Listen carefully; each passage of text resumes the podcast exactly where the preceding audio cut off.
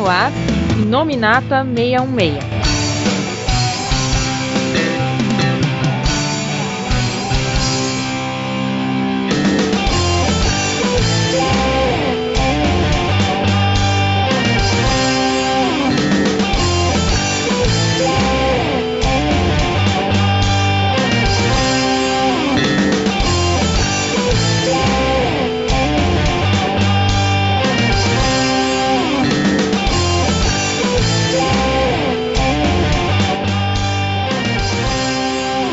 E olá, olá pessoal, estamos começando aqui mais um Inominata Meio Meia. Eu sou o Coveiro e, ué, era pra gente estar tá gravando aqui um podcast do Kraven, mas pelo visto não temos Kraven esse ano, nem nesse mês de outubro. E quem não tem Kraven vai caçar com Morbius mesmo.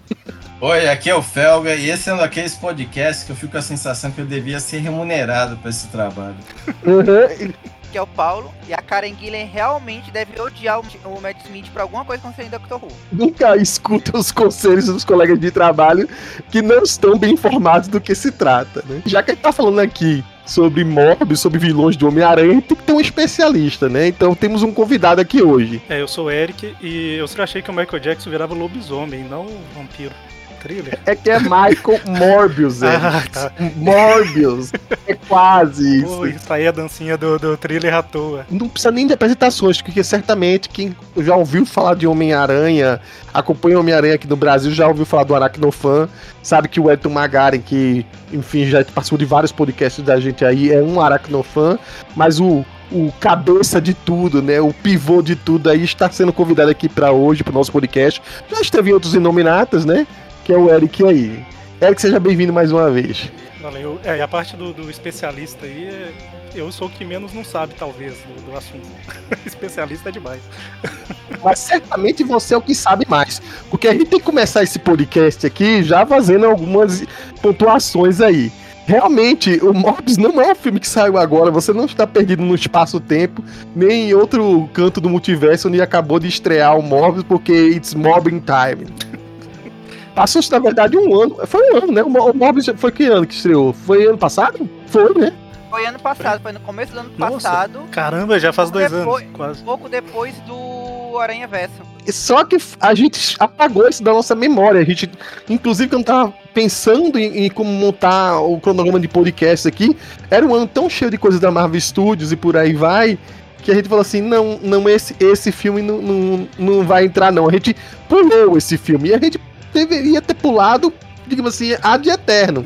Só que nosso cronograma deste ano, que teria Crave, e que Crave realmente chamou a atenção de todo mundo, afinal, não é todo filme que você é mordido por um leão radioativo, né? Ou assim parece que vai ser, né?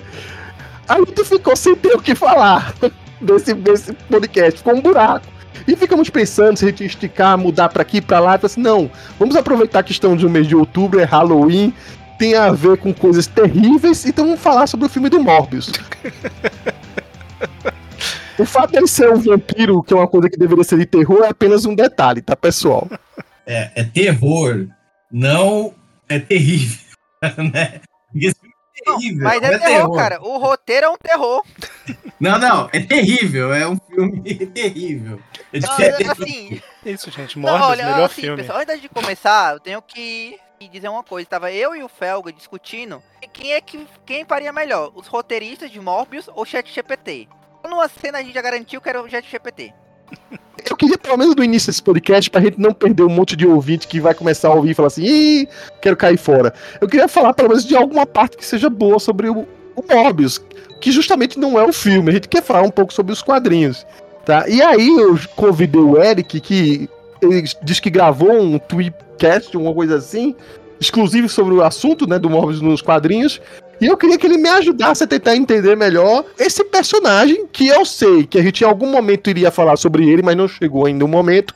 Que ele surgiu na fase do Roy Thomas lá nos quadrinhos. Como a gente tá fazendo nos podcasts da gente, tentando seguir uma ordem cronológica em alguns pulos de podcast, assim, a gente começou a falar do Stan Lee, o Stan Lee com o Steve Dicto, passamos pra parte do, do Stan Lee com o, o John Romita, e aí, antes de chegar aí na, na, no final da fase do, do Stanley e que aparece as poucas edições do, do Roy Thomas, a gente ia chegar em Morbius. Então, realmente, se eu li, eu não lembro exatamente, eu não li a primeira história do Morbius aí não. Mas pelo pouco que eu conheço do personagem, eu acho que alguns elementos que o filme tentou tratar estão ali. A gente sabe que ele tinha aquela coisa de uma doença é, hematológica, né? Uma doença no sangue dele, que ele é uma pessoa muito doente. Ele é realmente cientista, como a maior parte dos vilões do Homem-Aranha. E que no meio da ideia de curar o tratamento dele, vale ressaltar, né? Uma coisa que até o próprio lagarto tem um, uma base mais ou menos ali, ele acabou se tornando um, um, tipo de monstro, né? No caso, acho que a coisa mais curiosa que a gente sabe sobre o Morbius é que ele não é um vampiro tradicional, ele se torna um vampiro vivo. Aí quando chegar na parte do filme a gente vai falar, ou seja, ele é um, um bicho que poderia ser um, uma criatura que foi mordida por um morcego radioativo, vamos dizer assim. Não foi exatamente isso. Mas é na linha desses tipos de vilões de Homem-Aranha. Ou seja, ele é um vampiro, um morcego vampiro, só que um vampiro biológico. Né? E aí tem algumas coisas dos elementos da, dos personagens que a gente vai falar nesse podcast que estão ali entrelaçados mais ou menos é, no universo do Morbius. É, Eric, eu acho que você é a pessoa daqui, pelo menos, que mais sabe sobre isso. Queria que você comentasse como é a evolução do Morbius aí nos quadrinhos. Acho que o Paulo é a segunda pessoa que deve saber mais um pouco. E eu vou ficar dessa vez quietinho, prometi isso a eles, só pra tentar entender mais sobre o personagem. Deixa eu começar um pouco, Eric. É, Só pra ter o contexto, o lance de ser um vampiro vivo, que tinha que enfatizar sempre que era o vampiro vivo, era por causa do Comics é Code. Naquela época ainda era proibido o elemento de terror. Então, eles sempre tinham que enfatizar que não era um vampiro tradicional, mas um ser científico que emulava um vampiro. E isso acabou sendo depois utilizado também como ponto de plot em outras histórias deles que mostrava, não, é, se o cara é mordido pelo Mobius, talvez ele não vire vampiro ou pode ser curado, diferente dos vampiros tradicionais da Marvel. Isso, não, é isso mesmo. É, o, o Coveiro tava falando aí da, da história, etc é, que ele não lembrava exatamente qual foi, talvez você vai lembrar. É, você lembra daquela do Homem-Aranha de Seis Braços? Que ele toma um soro para se curar. é, eu sei que é e... é essa, é por volta do número 100. Exatamente. Aí, na 100 ele fica com seis, seis braços, aí a 71 que o Morbius, o Morbius estreia, deixa eu confirmar, eu tinha anotado isso mesmo. E basicamente ele aparece como um cara que tá numa, no iate lá, fazendo umas experiências, né? E, enfim, dá errado ele vira o vampiro vivo, né? É basicamente o que você falou, né? Ele tinha doença no sangue, ele fazia todo um estudo de, de morcegos e etc, tal, para ver como que eles é, sintetizavam lá o sangue que eles consumiam, essas coisas, tal, os detalhes dos anos 70. E aí ele estava desenvolvendo um soro para se curar, né? Então, ele e o amigo dele, que era o como é que é o nome do amigo dele? Enio Nikos, eu acho. Emil Nikos. Aí os dois estavam trabalhando juntos para isso dá errado, ele mata esse amigo dele e se refugia na torre lá, que é onde o Homem-Aranha acaba chegando e tal. E aí tem rola toda uma história em que, no, no final das contas, é, o que o Morbius vinha estudando ajuda a, a curar o Homem-Aranha dessa condição dos seis braços que ele tava, enquanto o Morbius vai embora, né? Ele, na verdade, o Homem-Aranha deixa o Morbius pra morrer no Rio lá, mas o Morbius se salva depois. Foi bonzinho. O Eric foi bem bonzinho, porque o que eu lembro da história era o Homem-Aranha matando Morbius pra roubar o frasco e se curar. É porque. Deixa eu tirar uma dúvida. Esse flashback todinho do navio, não sei o que, é contado pelo Roy Thomas mesmo. Não é uma coisa que veio depois. Não, é nessa história mesmo. Nessa mesma. Na 101. Na 101 uhum. ou 102, agora eu não lembro. Mas é nesse início. É contado nessa história e depois recontado numa. Na segunda aparição dele no Marvel Team Up com o Homem-Aranha e o roteirista tava com preguiça e reeditou a história todinha. É, nessa história tem o lagarto, inclusive, que você citou, né? É, o soro serve tanto para para curar os braços lá do Homem-Aranha, né? Voltar ao normal, quanto curar, entre aspas, do lagarto, né? Que volta a ser humano por um tempo. É... Então, mas aí, aí é interessante parar pra pensar. Ele surgiu não como um cara que era maligno, que queria matar todo mundo nem nada. Ele é um cara que ele, ele era um ganhador do prêmio Nobel, ele e esse amigo que eu comentei, né? Justamente nos estudos que ele fazia e tal. Uma coisa que o filme dá uma mudadinha, mas tem essa ideia ali ainda. É, no filme ele nega, né? Tem bastante coisa, inclusive, isso, né? Isso, é, eu falo que dá uma mudada porque é ele sozinho, mas beleza, é uma mudança aceitável pro roteiro. E no filme ele. ele não, sozinho não. Você tá ignorando a Martini não. Não, mas ele não tava é sozinho. A Martini no, no, A Martini no. Ela é mais uma assistente. É, outro, é outra Isso, história. É. No filme ali, ela é, é, mais como se fosse uma. uma assistente nesse início, eu acho, né? Eu não lembro, faz um tempinho que eu vi o filme. Mas Uhum. en- então, aí o que eu ia comentar é que assim, o Morbius, ele ele sempre teve essa ideia de ser um cara que ele mata quando ele perde o controle, mas ele tá sempre tentando se curar pra que não chegue a isso, né? E por causa disso, eu acho que ele é o personagem do Homem-Aranha com mais história solo que tem, sabe? Que é o personagem que mais tem revista sem Homem-Aranha. Inclusive, e a maioria nu- nunca veio pro Brasil, por isso que a gente não é muito familiar. Mas Uhum. quando anunciaram o filme, o pessoal ficou assim, que absurdo, vai ter o filme do Morbius e tal. E assim, de todos os vilões do Homem-Aranha, ele é o mais. Era o mais fácil de ter um filme, sabe? Por- justamente porque a maior parte das histórias dele é solo.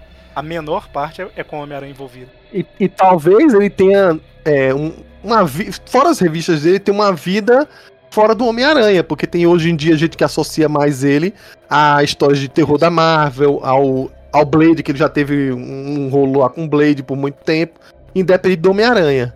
É, mais recentemente, acho que foi. Eu lembro das histórias do, do Justiceiro Frankenstein também, que ele tava lá. Então ele sobrevive fora do Homem-Aranha, né? Ele tem a equipe lá do Filhos da Meia-Noite, que ele é amigo do Jack Russell, que a gente me Isso, falou. o Motoqueiro Fantasma também teve ele nas histórias. É, exatamente. É um personagem que caminha muito nessa parte, tanto de terror, e vez por outra volta a aparecer como antagonista do Homem-Aranha. Normalmente, acho que as, as, quando ele. é, quando ele vem como, como antagonista do Homem-Aranha, são até histórias relativamente fracas, porque força muita barra pra ele ser vilão. Uma coisa só, o Roy Thomas criou ele, lógico, a gente sabe que o Roy Thomas é meio fissurado nas histórias de terror, Tumba do Drácula e por aí vai. Existia algum, algum, sei lá, alguma curiosidade da criação dele que o Roy Thomas dê- tenha colocado posteriormente? É, eu não. Não, essa, não sei. A única coisa de retcon que eu lembro que teve depois foi a, a, a irmã do, do- desse doutor. É coisa recente, né? Nem na época, não. É, coisa recente, eu sei. E como, assim, pegando o gancho do Eric, na época da, dos anos 70, ele já foi o primeiro, entre aspas, vilão do Aranha a ter já sua mensal. Acho que teve tanto. acho que era aquela mesma do, do Fera que a gente falou da, da vez passada, que ele teve É um arco nela, e também em uma. é, Não, a Fria não era preto e branco, não. A preta e branca era Vampire Tales. Ah, certo. Então, na Freer era a colorida e a Vampire Tales era preto e branco. Essa Vampire Tales, ela era basicamente a versão do Mo- Morbius, o seriado do Hulk. Todo- toda edição ele ia pra uma cidade nova e conhecia gente nova. Embora De- deixa um final... parênteses. As Vampire Tales são as melhores histórias existentes do Morbius. Todo o restante é ruim. É ruim não, é mais fraco.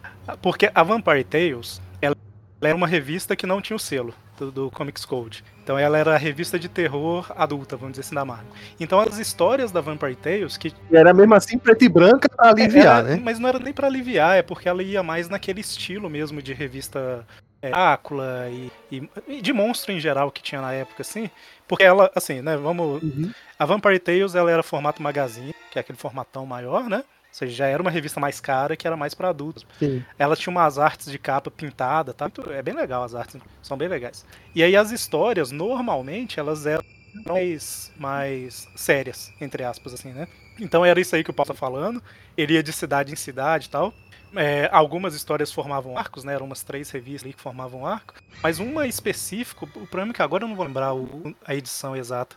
Mas uma específica, que é uma edição numa cidade, é a melhor história que eu, que eu considero do Morbius. Ele só quer ficar sozinho lá no quarto, fazendo os estudos. Aí tem o- uma galera lá na, na cidade que, que ataca a mulher que é tipo dona da pousada, e aí ele se vinga dos caras tal. E não tem super-heroísmo, sabe? É um Morbius mais, tipo assim, esse é bandido, então eu vou acabar com ele, sabe? Mas, é, mas não era um, um lutador da justiça nem nada, era mais é, tipo o Hulk, igual o, o Paulo falou aí, né? Ele tava na situação e tinha que lidar com ela. E a, a- em paralelo a Vampire Tales, tinha a revista Fear, que começou com Adventure into Fear, eu acho. E aí a cada, normalmente a cada 10 edições a Fear era focada num personagem, né? E aí eu acho que teve a edição do, do Homem Coisa nela, teve algumas assim, da 20 até a, a 30 mais ou menos era do Morbius. Aí a Fear é uma salada, cara. é uma maluquice. Mas nela que aparece o Simon Strode que tá no filme, a, Uhum. e etc. E nos anos 90, é, já quando já tava tendo aquele grupo lá do Frio da Meia-Noite, tudo isso tam- saiu no Brasil também. No Brasil a gente só conhece, só, nessa época a gente só viu o Mobius no Carnificina Total. Aí também teve uma mensal que até durou 32 Exatamente. edições. Que uma curiosidade dessa mensal que ela teve um dos maiores arranca-rabos editoriais daquela época. E olha que estamos falando do início dos anos 90 na Marvel. Porque o roteirista e o, o desenhista, aliás, são dois desconhecidos, eles brigaram de um jeito e o roteirista mandava o roteiro pro desenhista, o desenhista rasgava o roteiro e desenhava o que ele queria.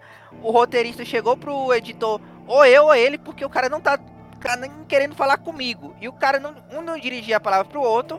O editor, ah, você escolheu o desenhista e demitiu o roteirista. Pera, pera, pera, pera. E isso aí não era o, o Stan Lee e o Steve Dicto? Mas anos, Ah, Nos anos 90. anos podia- 90, né? Nos anos 90 podia Não, ter mas tanta anos gente. 90 com certeza vai É. demitir o Nos roteirista. anos 90 Você tem os nomes ou você não, vai, não quer dizer os nomes deles? É porque eu não lembro o nome do desenhista, eu só lembro que o roteirista é Len Kramisky, uma coisa assim. Aí eu, Sim. quem é esse cara que eu nunca ouvi falar? Porque elas largaram a profissão depois. Porque o cara era, era assim, tipo. O, o- ele mandava o roteiro, o cara desenhava outra coisa, ele tentava telefonar, o desenhista desligava na cara, o cara contou isso, ó. chegou nesse nível, um desligar na cara do outro, não querer falar diretamente. Supostamente era assim que saíam as boas histórias, né? Mas não, pelo visto não foi o caso. Mas, mas o- os Filhos da Meia-Noite foi mais ou menos aí. Acho que foi na- na- nas histórias que, do Motoqueiro Fantasma que surgiu. Ele era uma, uma mistura, juntou história do Revista do Motoqueiro Fantasma, do Morbius e do Doutor Estranho, eu acho. Aí era, foi tipo uma, um arco que envolveu Hum. as três, sabe? Na verdade, eu acho que eram quatro revistas, é, mas enfim, é, Bem. Era, foi tipo uma carnificina total, entre aspas. Só que ao invés de ser só revistas do Homem-Aranha, foi revista de vários personagens. É, ele também, nessa época, nos anos 90, ele também ficou conhecido pra- aqui no Brasil por causa do desenho do Homem-Aranha, que ele era um coadjuvante recorrente que depois é, virou o Felício. Mobius na fase lá do Aranha de Seis Braços no desenho também. e é, no final dos anos 90, o ápice da carreira dele foi estrelar uma edição do X-Men do Night Grey. Era um crossover Eu com sabia, eu até tinha olhado alguma coisa aqui, aí eu vi esse- essa pontinha assim, por isso que você ficou tão feliz ainda de gravar esse podcast, Paulo, porque você tinha a oportunidade de falar alguma coisa sobre o Nat Grey. Mas eu sei que assim, até recentemente, nesse vai e volta, o Mobius, inclusive, teve uma tentativa mais, mais ou menos de cinco anos, talvez, de ter uma revista solo de novo. Teve em 2000. É, Eu acho que quando tava anunciando o mas foi filme. antes também. Ele teve na. É, saiu, acho que foi numa. É, no superior. teve em 2013 ali. Inclusive a Panini durou 10 edições. É, mas foi mais ou menos quando anunciaram o filme do Mobius, só que ah, faz tanto tempo porque o filme do Mobius foi adiado tantas vezes, que aí a gente acha que foi uma coisa que não tem nada a ver, mas Não. foi meio que pensado, né? Não, mas até que não tinha ligação, não, porque foi, foi lá em 2013 mesmo, que foi na nova Marvel que eles estavam lançando um monte de coisa nova, mas talvez você tá fazendo esse link porque quando o filme foi sair, Uhum. aí sim que a Panini lançou. Então a Panini lançou quando Mas o não filme... teve outra mais recente também? E teve, é, teve, teve uma outra mais recente. Ah, a Panini lançou É, mais recente foi uma Mas teve uma mais recente que a Marvel lançou do Morbius. A Marvel tá sempre lançando qualquer coisa. tá do, do jeito aí que tá legal. Minha experiência, assim, não é um dos meus personagens favoritos. É, no começo, quando meu contato com o Morbius, eu sempre achava que não, de- não deveria ser um vilão do Homem-Aranha, porque eu achava que. Assim, demorou pra eu entender que não, era um vampiro biológico. Hoje em dia, talvez eu simpatize mais com o personagem do que. do que an- antigamente, quando eu era apenas leitor e não. e não é, editor de site, né?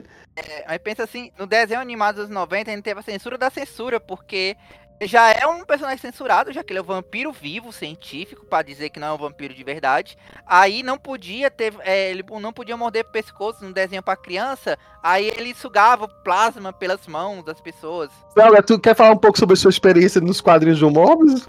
Cara, não tem muito, não. É, tem essa, essa meia dúzia aí de histórias aí, né? Com Homem-Aranha, né? Eu devo ter lido. Assim, cara, eu conheço muito pouco do personagem. Tem essa questão aí do desenho mesmo, né? Que acho que ele, ele aparecia. Então não tenho muito comentar essa parte. Só fazer um não. comentário. É, eu acho que as histórias mais fracas do, do Morbius são na história do Homem, nas revistas do Homem-Aranha, sabe? E elas são a que a maioria das pessoas tiveram acesso. É, não significa que as outras histórias são maravilhosas, né? Mas assim, nas outras histórias, como ele normalmente é o protagonista, foca mais no problema dele, etc. Assim, fica um pouco mais interessante a leitura. E, e um outro ponto que eu ia comentar, é, rapidamente aqui, é que nessas primeiras histórias, especialmente nas Fear, é, a gente tem. A, a Martina ela não, aparecia, ela não aparecia muito nessas revistas do Homem-Aranha, né? Nas Fear ela acaba aparecendo e aí tem toda uma história com ela, sabe? De ela acabar sendo envolvida no meio dessas questões vampirescas aí, né? Ela até chega a virar uma vampira lá mais pra frente e tal. Mas isso aí já, já era a salada da Fear que eu falei, que já colocaram o vampiro de verdade nas histórias. E aí o Simon Strode que tá no filme, né? Ele vai para um lugar para investigar essas mortes, porque ele tem certeza que é o Morbius, e aí na verdade são vampiros de verdade, ele se une ao Morbius para acabar com eles, que é uma coisa que parece ali o que a gente vê no filme também, né? Então é só para dar esse contexto geral aí que o filme não é 100% tirado do nada, né? Ele tem muito do que tem nos quadrinhos, mas tem uns problemas aí que Sim. eu quero comentar depois. A base tá ali, né? Sim, sim. Só em, só em defesa do, do, do Morbius, a gente só tem que lembrar que as histórias do Homem-Aranha com ele que são ruins é porque também olha os caras que resolvem é, escrever o Morbius. Howard Mack e Zeb Wells. Zé Wells tá escrevendo Morbius agora? Ele botou o Morbius no Beyond. Ah, tá no Beyond, tá bom. Você não falou, ô, Paulo, a principal aparição do Morbius nos anos 90 é na cena, cena deletada de Blade, né, do, do filme. Que ele seria o vilão do próximo filme. E aí tem uma cena deletada que ele aparece em cima de um prédio lá. Então fica aí a curiosidade. Não sabia disso. Não, até peraí, para tudo. A gente, a gente até vai mudar a direção desse podcast agora. E Blade? Qual Blade que é isso? Ah, cara, eu, eu só lembro dessa cena. Deixa eu até olhar aqui, eu vou ver se eu acho enquanto a gente grava aqui, vou, vou mandar. Mas é uma cena deletada Olha, se, se for pegadinha tá, pro e filme. que todo mundo vai parar o podcast da gente pra procurar esse negócio, largar a mão até achar, bom, fica para os leitores aí, espera uh, ouvir nosso podcast antes de vocês correrem atrás da cena deletada que nenhum dos outros três aqui, participantes do Inominata, conhece. É, e aí vamos mergulhar de vez aqui nessa história do, do filme, tá? Vale ressaltar que, assim, a- esse filme surge porque a Sony quer montar um, um Sonyverso, né? Um, ela tinha até um nome, né? Um, um universo compartilhado dos heróis da Marvel que são pertencentes à Sony. Tinha uma sigla bem doida aí nesse meio aí. Que começa com Venom, claro, com. é, é, o Venom já tá chegando até no seu terceiro filme, né? É, do Tom Hardy, né? E aí havia a ideia de que. de que outros personagens podiam ingressar nesse, nesse universo, né? Primeiro, sim, acho que depois do Venom era fazer um filme da Gata Negra com a Silver Sable, que nunca vingou. Depois ia fazer só um filme da Gata Negra, também nunca vingou. E o filme, assim, as ideias surgiam aos montes, né, de vários, vários personagens vindo. Mas o que pegou pra vir logo depois do Venom é o Morbius. E aí, como levantou aí o Eric, né, é de estranheza de muitas pessoas, principalmente que aqui no Brasil que não leram todas as histórias, as minisséries aí do é, Morbius, né? De por que escolher esse personagem. O, o- quem me ajudou a montar esse roteiro foi o Paulo, ele até falou pra gente explicar isso, de onde veio a ideia, né? Pra mim, a ideia veio da, a partir do momento que o Jared Leto tava tão puto de terem é, jogado ele fora da, do DCU, né? Pra nunca mais ver o Coringa dele, que ele quis pegar qualquer outro personagem que seguisse a linha mais ou menos do que ele sabe fazer, pra, digamos assim, lavar a alma. E aí ele foi atrás do Morbius. Tem outro motivo, Paulo, além desse, que você quer pontuar? Era justamente esses dois motivos. O primeiro que o Mobius era um dos poucos que tinha alguma material de origem como protagonista que dava pra fazer um filme, um Uhum. lore mínimo possível, e também o fato de que o Jared Leto resolveu encampar a história. É o mesmo que assim, se a gente for parar pra pensar, se o, o aquele ator lá, o, o, Aaron, o Aaron Taylor não tivesse aceitado o papel do Craven, nunca que esse filme ia sair do papel. Ia ser o É o Muerto 2. Não, mas eu acho que o, o, o Craven, bem feito. Assim, não- o filme ainda não saiu. Se for bem feito, não vou falar do passado. Se for bem feito, tem história. A gente sabe que tem. E a gente concorda que ele pode caminhar assim, tá? Claro, vai fugir um pouco dos quadrinhos. Vale ressaltar que antes do trailer, eu e o Paulo eram uma das pessoas que acreditava que podia rolar uma coisa interessante.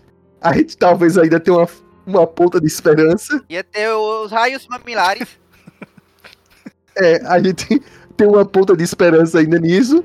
Mas, enfim, o, o do Jared é aquilo, né? Foi um grande nome que surgiu e que apostou nesse personagem.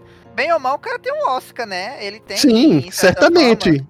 É vencedor do Oscar precisa, né, de um, de um filme meio. Como é que fala? Um filme quase B, né? Assim, chamar de seu, né?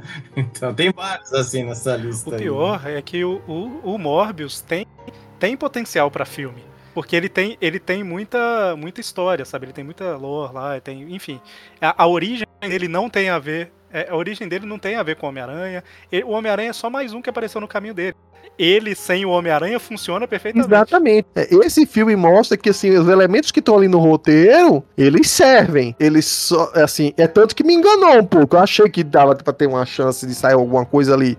Eu não tava tão pre- com preconceito assim. Porque o trailer, querendo ou não, o trailer colocava elementos que eu assim, bom, pode dar jogo aí. Obviamente, a Sony sem a Marvel Studios parece que não consegue fazer uma grande propaganda aí das coisas. É, não consegue brilhar assim no merchandising. E aí, claro, o filme, depois que as pessoas viram, deram nota muito ruim. Eu, eu confiei na nota das pessoas, assim, os comentários de muita gente e demorei pra assistir. Fui assistir pra esse podcast. Quase que me obrigam a pagar pra ver esse filme. Eu falei, eu me nego. me nego. Porque até a Amazon botou esse filme pra fora. Eu tava crente que tava na Amazon. Só sobrou na HBO Max, mas enfim. E aí tem esses elementos aí que você falou. Ele tinha que talvez pular de vez no ambiente, no caminho de ser um filme de terror, de suspense e terror. E aí ele, ele salta de um canto de terror, talvez inspirado no Venom, pra cair no super-heroísmo assim do nada. É, não, não tem o timing certo pra terror, que terror tem um timing totalmente diferente. E dá uma dinâmica que eu nem sei explicar é, direito de como ele constrói a, a dinâmica de, de, de acontecimentos do filme. Parece que você tá vendo um, um filme em. Sabe, você bota vezes dois assim na, na velocidade do filme. Parece que você tá colocando ali. Parece um videoclipe. É, exatamente. Coloca vezes dois, vezes três assim. E as coisas vão acontecendo sem respirar. É, os meninos estão quase me batendo, que eu falei que parecia que eu tava vendo o filme como se estivesse lendo o filme do Saramago, sem vírgula, sem ponto, sem nada, assim. que eu não sabia nem o que tava vendo, assim, direito. No final das contas, assim, por esse susto, eu até não achei o pior filme de todos. Tipo, não é um The Flash, mas é, também não é uma coisa que eu assistiria mais, uma, mais de uma vez. Não, pior de tudo é assistir o filme e não ter It's Morbin Time. Isso, isso foi porque era a previsão de ser os- a continuação se tivesse. Mas, Paulo, voltando aí sobre é, a, talvez a construção do seu universo e do Mobs aí, o que você tem mais a falar aí? Assim, teve essa, essa- esse som universo que na prática é, é feito na base da bagunça na gambiarra, porque ninguém sabe que universo é esse. Bizarramente, ele faz parte do multiverso do Aranha Verso, já que a, senhorinha lá do, do mercadinho do Venom aparece no Aranha Verso, conversando com Mancha. Mas, teoria, ele também é, mistura o Venom, mistura o, o Morbius, o Craven se passa nesse universo. O filme da Madame Teia, que subentende que vai existir um. que tem um Homem-Aranha nesse, nesse mundo. É, Vale ressaltar que, tirando o Venom, todos esses que o Paulo tá citando aí é, é, foram apenas muitas, muitas ideias que não saíram do papel. Porque teve El Muerto, teve aquele cardíaco, né, que iam fazer. O cardíaco mo- morreu do coração assistindo Morbius. Mas esses já foram gravados. Assim, Madame Teia e Craven, pelo menos. Sim, sim, sim, eu tô falando. O Nightshade, né? É Nightshade não, qual era aquele que, que Era parecia um Night- spawn da Marvel? Uma coisa assim, não, Night Trash é radical. Não sei, cara, é Night alguma coisa. Que ele é tão esquecível que ele morre numa história genérica do, de um anual do, do, do Ben Reilly. É, é Nightwatch. É Nightwatch. Ah, Nightwatch. Nom- nome de relógio. Supostamente Gata Negra, mini, minissérie da Teia de Seda. Tudo isso são coisas que futuramente podem ser que existam e que estão nos planos mirabolantes do seu universo, que só tem, na verdade, dois filmes ainda que saíram do papel. Venom e um Morbius que quase ninguém tá lembrando, né? É porque já tem dois Venoms que foram feitos. Então tem dois Venoms e o, e o Mobius. Já tem É, uns e vale ressaltar, tá, gente? A gente não falou sobre o segundo filme do Venom, porque, enfim, a gente tem que dar prioridades para algumas coisas, mas talvez a gente junte em algum momento toda a trilogia futura do Venom para fazer um podcast, como a gente tá fazendo agora esse do Morbius aqui, bem desencanado, sem estar correndo, sem ter que. Ah, acabou de sair dos cinemas, então vamos falar sobre isso. Diogo acabou de mandar uma mensagem dizendo que esse aí ele cobra. É, Mas é que é basicamente isso. É um universo tão bizarro que ninguém. Assim, existe um, um Homem-Aranha, porque o filme da Madame Teia é sobre salvar o Homem-Aranha antes dele nascer, mas ninguém sabe onde quem é. A gente sabe que o Ed Brock não Vai conhece que, ela ele. vai que ela falhou, Paulo. Ia ser engraçado. Aqui, eu acho que é só interessante adiantar que quando tava tendo os filmes lá do Andrew Garfield, né? É, eles estavam com. Naquela época, eles anunciaram a ideia de ter um filme do Sexteto Sinistro sem o Homem-Aranha. Não sei se vocês lembram disso. Mas a gente vê que assim, já existia uma intenção, mesmo que pequena, de filmes de outros personagens ali do, do universo do Homem-Aranha. E agora eles estão fazendo basicamente porque eles querem ganhar dinheiro, né? E aí é, tem que usar o que tem, né? E no, no próprio filme do Morbius, o Homem-Aranha citado, Uhum. né? No- No jornal lá que aparece, é, ao longo das cenas tem umas, umas coisas lá escrito camaleão solto, umas coisas assim, sabe? Que você a ver se você pausar. Mas é, enfim. É, é, vale ressaltar, né? Que nos trailers tava uma bagunça, porque o trailer aparece uma cena nada a ver com supostamente o. Enfim, o Adrian Toomes, né? Preso, uma coisa que ia ser um negócio assim. Ele solta uma gracinha por Mobius. É, Não, é pior. Do- É pior depois aparece o, o, o, um pôster do Homem-Aranha do Tobey Maguire lá no Não. meio, né? É, é pior ainda, Coveiro, tu tá confundindo. Não, o, o, o Adrian Thomas não aparece preso, ele aparece como se fosse um cara num. chama, um en- enfermeiro, o cara do SAMU, lá dos Estados Unidos. Ah, é? eu achei que aquele é um uniforme, presidi uniforme Não, era, presidiário. ele tava No numa trailer, né? ambulância. Ele Isso tava na no ambulância trailer. quando. Oh, Mark Morbius, tudo bem? E, a- e atrás e aparece a pichação do aranha do, Rai, do Raime, porque tem as teias brancas. Sim, E sim. abaixo, Murdered, como se ele tivesse assassinado. Só que era bem na época do o Peter do MCU, do final do, do Longe de Casa. E pra piorar tudo, o diretor depois foi dizer que ele não filmou essas cenas. Pra você ver como o negócio tava bem ajeitado, né? Tá- tá- tava- Era um negócio que ia dar certo. Mas a gente vai, em algum momento, falar sobre essa bagunça de cenas pós-créditos quando chegar lá no final da parte de cenas pós-créditos. Eu acho que chegou a hora da gente falar sobre o filme em si, do que, que rolou, na verdade, que eu tava com a expectativa bem baixa, não achei a pior coisa do mundo. O Paulo até falou assim, nossa, eu achei que ia ser só xingamento. Porque eu já vi coisas piores por aí, tá? Mas enfim, vamos conversar sobre o, o, que, que, o que que tem desse filme que pode ser aproveitado. Pra mim, acho que é os pontos das ideias. Então vamos falar mais ou menos assim o que, que, o que, que tem nesse filme.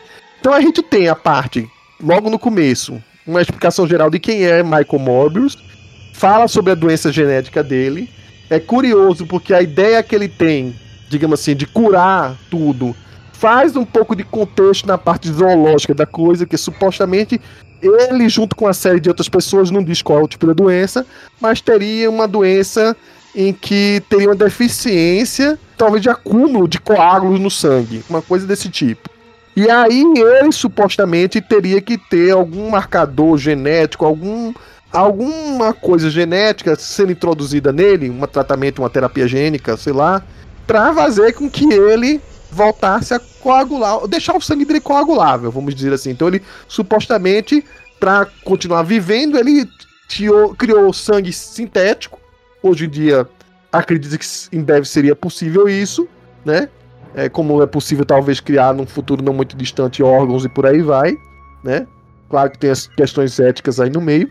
E que ele precisaria constantemente estar trocando o sangue atual dele pelo sangue sintético, porque teria alguma coisa que, sei lá, teria um problema de coagulação no sangue que ele tem quando chega no corpo dele. E aí, o pressuposto é qual é o único animal que a gente sabe que consegue deixar sangue coagulado assim de uma forma normal. É o morcego. Morcego que é vampiro, vamos dizer assim, tá? O hematófago. Porque o, o morcego, ele é, basicamente é, eliminou todo o intestino dele, digamos assim, que seria para ter é, é, sucos gástricos e por aí vai, material digestivo e é, vai direto pro sangue de outros animais para a barriga dele. E a única coisa que ele precisa é que o sangue não coagule, não vire um- uns, uns tromboses, uns trombos. E para isso a saliva dele cria umas enzimas que é, deixam o sangue eternamente, é, vamos assim, é, anticoagulado, né? Que ele seria liso, né? O sangue fluido. E faria sentido se o problema do Mobius é que justamente formar esses trombos, esses coágulos, com esse, esse tipo de enzima, ele conseguiria que o sangue permanecesse no corpo dele fluido e líquido, tá? Então, essa parte faz sentido. O que não faz muito sentido cientificamente é do momento que ele vai criar aquilo que ele olha para um computador apenas e aí você vê o desenhozinho do DNA, que aquilo é apenas um esquema, fora aqueles equipamentos que não fazem nada. O pessoal acha que pingar um sangue e olhar no microscópio e sair metendo uma agulha no meio tá fazendo alguma coisa. Nada disso hoje em dia se faz daquele jeito. Aquele é extremamente arcaico, hoje em dia se faz tudo com a máquina operando, com termocicladores e por aí vai. Então, a biologia molecular é bem distante disso que mostrou o filme, né? Mas a gente tem, digamos assim, aquela ideia, tem, acho que foi a no filme mudou um pouco, né, mas tem aquela coisa do dele ganhar um prêmio Nobel. Nos quadrinhos ele, ele não vai receber o prêmio Nobel porque tá muito doente, pelo que eu lembro. É, e aqui no filme ele se nega porque ele é muito mais dedicado ao trabalho é, e ao fato de achar a cura do que é, as premiações. Só achei meio estranho porque que ele foi parar lá pra dizer não, né? Mas enfim. É, é justamente o que eu ia falar, que é, esses 10 minutos tem um monte de perguntas que eu, eu mandei pro coveiro, coveiro, Paulo, esquece. É, E- porque eu, primeiro eu não tava, eu tava começando a ver o filme pra entender, né? Porque chega, não, vamos lá. Chega lá, o. Como a primeira cena do filme, o Morbius fica sozinho, porque os caras vão lá, deixam, deixam ele com o helicóptero embora, com a suposta armadilha que ele sangue da mão lá pros morcegos atacarem ele. Os morcegos passam por ele em vez de atacar ele. É, não e sei não por ficam quê. presos na armadilha. Não E era pra prender o morcego, né? É, Eu- eu e eles embora. atravessaram. E os morcegos ficam lá cercando ele como se fosse o Batman. Aí ele consegue de alguma É forma prender muito o Batman esse filme. ele consegue prender os morcegos sozinho, daquele jeito. Ele consegue sair daquela montanha maluca na Costa Rica, pegar um navio, contrabandear um monte de morcego, andar com esse morcego até o hospital, esconder os morcegos num negócio perfeitamente pronto pra pra morcegos e ninguém perceber aquilo. Que a, a menina lá só descobriu quando botou a senha dele. E isso, cara, É pra é. ignorar. Obviamente, tudo isso a gente tem que ignorar. Aí, eu, eu parto, Paulo, eu parto do princípio, assim, que, o- que os caras não. os- o helicóptero não decolou. Por algum motivo ele não decolou. Aí, aí, aí, o, filme, aí o filme consegue ter uma certa. Sei lá, se começasse a girar, ia matar todos os morcegos, ia prender, sei lá, enfim. Eu não conheço o diretor, mas o, o, o Eric colocou uma coisa que é muito certa. Me parece um Zack Snyder da vida. É um cara que gosta muito do visual e sem pouco sentido nas explicações. Não, é meio videoclípico, né? Como a gente fala, né? É meio, é meio, é meio como se estivesse vendo um. É, e essa tem uma geração de. Eu não sei se o diretor do Morbius é isso ou não. Quem é o diretor do que eu, eu, eu até fugi de, de pesquisar. Daniel Espinosa. Então, mas tem uma geração de, de, de diretores é, do começo dos anos 2000 pra cá que é, que é diretor de clipe, né? E aí ele acaba levando essa, essa, essa estética pro cinema. E o Morbius tem um pouco disso, ou seja, aquelas partes meio que, assim, vamos dizer assim, pô, como é que o cara, como o Paulo falou, como é que um cara, naquelas, na situação tal, conseguiu levar um monte de morcego trancar lá no, no, no- num grande laboratório lá, passou por ninguém tal. Eu, eu acho que, de certa forma, o helicóptero não decolou, é por isso que ele conseguiu fazer o resto. Ó, o Paulo gritou aí Daniel Espinosa. Aí me bateu uma lembrança leve aí. Tem até um filme que é muito melhor do que esse dele, que é o tal do Vida. Nesse aí não, não é o que tem o Ryan O Reynolds, Vida é no o espaço, Alien é 2.0, um- não é a mesma, basicamente. é o Ali 2.0, né? Que é o, tem o Ryan Reynolds, tem o, o Jack é, Gyllenhaal, né? Não é o pior filme que eu já vi na minha vida sobre coisas espaciais. Mas, assim, o estilo dele realmente é muito mais valorizando o visual, o que é bom, ele é bom nisso. Só que pro Mobius, como eu falei, as coisas não têm pontuação e são colocadas assim, meio dessa maneira. Então, fora essa introdução aí, a outra é com uma maneira que ele coloca o flashback indo e voltando, que você tem que entender rapidamente quem é a conexão entre os personagens e, e, se não pegou, volta ao filme, porque não vai ter muito, muito tempo pra você digerir, não. Essa conexão não faz sentido. Porque o menino chega lá, só pra contextualizar, o móvel tá lá no, no hospital, aí chega um menino, oi, eu sou o fulano. Não, você é o Mario. Por quê? Porque todo mundo que mora nessa casa Então, Mario. é, é isso que eu ce- A cena de flashback deles é meio esquisita, porque quer formar uma, o que importa é formar uma amizade entre esses dois personagens. Aí, o que era pra ser o grande amigo dele, vira na verdade o velho que cuidou dele, que o tal do, do como é o nome dele, meu Deus? O, o Emil Nicolas. Não, é- não, o Emil Nicolas não é o que, a- que ajuda ele, o amigo dele nos quadrinhos? Aham, é. Então o Emil Nicolas vira, vira o velho, não é isso? Hum, isso. E aí o velho que é um tutor como se fosse um médico de hospital.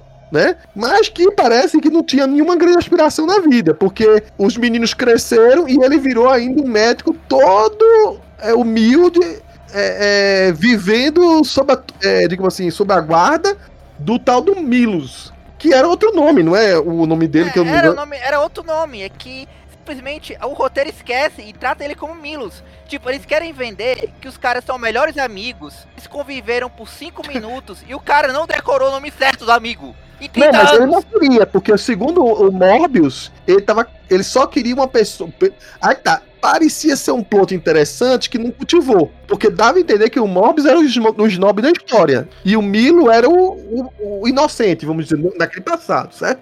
E aí o Morbius falou assim: não importa quem você é, você vai ser o, a, a- a- meu novo companheiro aqui. Antigamente era o Milo, já passou vários Milos aqui. Quando você for embora, vai ter outro Milo. Não, Miles. Miles. Aqui, É mas mais- ele não, gosta era de Milo. mil de escorpião. acho que é MLO. É Milo. Aqui no coisa é, é- é. Enfim, ele ignora completamente, digamos assim, quem é a pessoa, porque ele só quer como se fosse.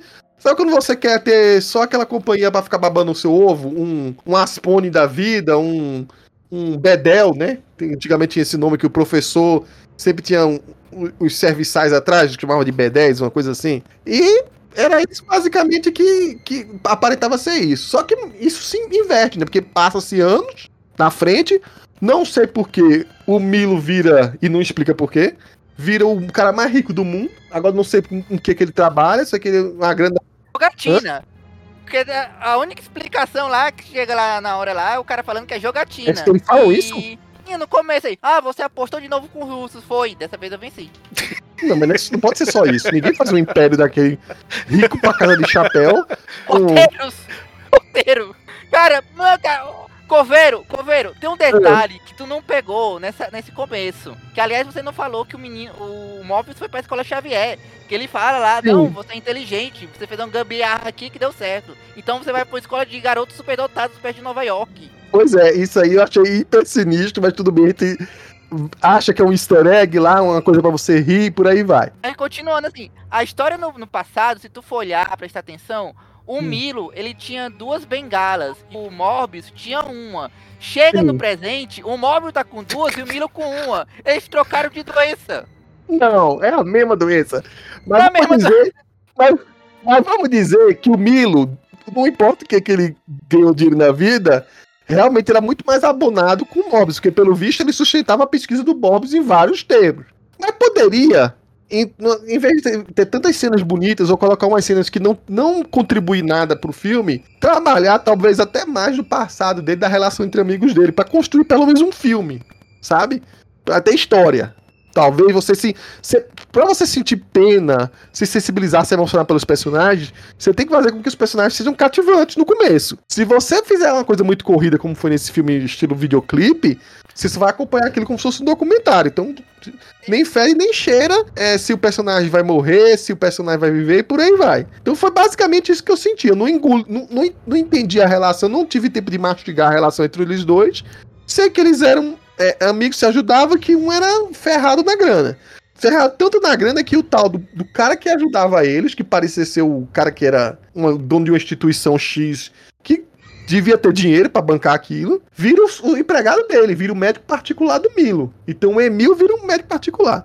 E aí a Martine Bancroft, que é pra ser uma personagem interesse amoroso do Mobius, tem toda uma história grande por trás dela na, nos quadrinhos, vira a, a digamos assim, médica assistente do, do Morbius no filme.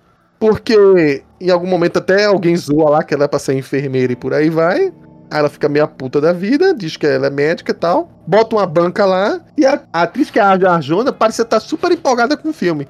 É tanto que ela até, sei lá, mesmo depois de o filme estar fracassando na bilheteria, ela ainda achava que ia ter continuação pra ela, porque deixou uma ponta aberta pra ela ser alguma coisa no futuro. Coitada O- dela. o Pior que o Cover tá falando, eu, eu só lembro do. A primeira cena do Milo adulto. Assim, porque o Morbius, como o Coveiro já mencionou lá no negócio do, do Nobel, ele já parece um snob, um escroto snob, que assim, deu trabalho. Ele mal. Ele demora uma hora pra atravessar um corredor, mas deu trabalho de ir na Suécia e esperou o cara que cuidou dele desde criança. Aí fazer um discurso todo emocionado e então cagar na cara do cara. Pois é, tava lá o presidente, o rei da, da Suécia, né? Uma coisa assim. Esperando ele pra dizer, ó, tal, não sei o que. Então, mas isso condiz, até esse momento, condiz com o que estavam montando de que ele era. Porque, enfim, ele salvou lá o Milo, né? Que ele não queria dizer o nome, enfim. É como se as pessoas girassem ao redor dele, né? É, o, o, cara, o aparelho deu defeito, ele consertou o aparelho lá tal. Então ele era um gênio realmente. E ele era pra ser snob. O que me assusta só é depois ele tem uma crise, digamos assim, de responsabilidade lá pro final que não condiz em nada com o que mostrado do personagem até então, né? Isso é a primeira grande inversão no, no roteiro que não deveria ter continuado. Mas enfim, antes de passar aí para transformações, poderes, visuais por aí vai, eu queria que a gente discutisse um pouco, passando para vocês aí, que eu já falei bastante, sobre a caracterização de cada um desses personagens e o começo aí dos mobs, dos experimentos dele por aí vai. Ressaltando, né, que até a parte do navio, né, que levou a pé da letra, achei ridículo aquilo. Olha, esse experimento tem que ser realizado em águas internacionais, uma coisa assim. Que basta dizer, fora dos Estados Unidos, em algum país é, de, sei lá, uma república de bananas aí, que as leis sejam frouxas.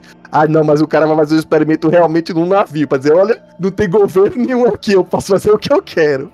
Mas Porque enfim. queria ser fiel ao material original, Coveiro. É. Lembra que Sim, o, tá certo. o pior disso tudo, cara, é que ele, ele coloca um navio em águas internacionais com mercenários e não avisa pros mercenários qual é o experimento.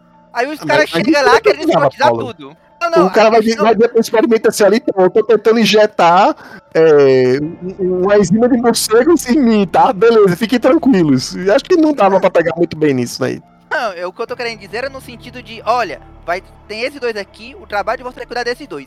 Se um deles ass- tiver uma, tiver uma caganeira, vocês vão perder o dinheiro todo. Aí não, o cara chega, é, só o cara só falta dar um socão na mulher por nada. O que eu achei no começo, sem conhecer a história do Morbius, mas talvez até a história do quadrinhos, o Roy Thomas, como um apreciador de história de vampiro, talvez tenha se inspirado nisso, é que eu achei que a, a forçação de ser dentro do navio era justamente para dar uma recorrelação igual a aquela parte do livro lá do Bram Stoker em que o, o Drácula, né, ele faz uma chacina no navio de transporte lá que traz ele pra América, não é isso? Pra, pra Londres. Era América? Ou era Inglaterra? Agora não me lembro agora. Inglaterra, Inglaterra. Inglaterra. Aí tu foi Ah, longe é, é agora, muito viu? longe essa referência. Tu foi tão longe que eu acho que tu tá melhorando o filme. É, você tá Não, eu achei no começo, É. de muita boa vontade, que seria uma correlação inspirada nisso, mas pode ser que seja coincidência. Então, acho que o cara precisava era de um, de um lugar compacto pra ele fazer essa cena pro cara fugir, certo? E não daria em terra firme, não daria certo. Tudo bem que não dá certo também, mas enfim, é... aí são opções. Enfim, Eric, nosso convidado, fala aí. É, voltando lá atrás, é, é, eu ia comentar que, na verdade, o problema que eu vejo nesse filme é. Eu acho que a edição dele é muito ruim, sabe? É, ela é tão ruim a ponto de vocês considerarem o Morbius como um snob, por exemplo, que eu acho que não era a ideia. Eu acho que a ideia era o quê? Vamos mostrar como esse garotinho já está tão triste da vida que já não importa mais o- as novas crianças que chegam perto dele. Ele sabe que criança vai morrer e ele vai continuar sozinho. E é por isso que ele chama todo mundo de Milo, porque não interessa o nome da pessoa e tal. E aí, com o tempo, que é uma coisa que o filme não mostra e não fica, né, não fica bem feito, com o tempo eles vão criando uma amizade, né? E a ponto de, de virar uma amizade tão grande, tá? Faz muito sentido, mas tipo assim, o cara adotou o nome que o, o Michael chamava ele. Não porque o Michael ele era arrogante nem nada assim do tipo, mas eu acho que é justamente pelo pelo pela identificação mesmo do cara lá, tal. E a parte do Prêmio Nobel, por exemplo, que ela parece muito ser sno snobista do Morbius, o motivo que ele dá é que ele fala assim, eles estão querendo me dar um prêmio porque eu tô querendo, tipo assim, eu tô fazendo um estudo pra achar a cura da doença. Esse sangue que eu fiz aqui, ele é tipo um subproduto e eles estão querendo me dar o, o prêmio por isso, sendo que eu ainda não consegui chegar lá onde eu quero tal. Então, assim, eu acho que eles fazem do jeito mal feito, mas eles querem, tipo assim, trabalhar o Morbius como um cara que teve uma infância sofrida e achou um amigo.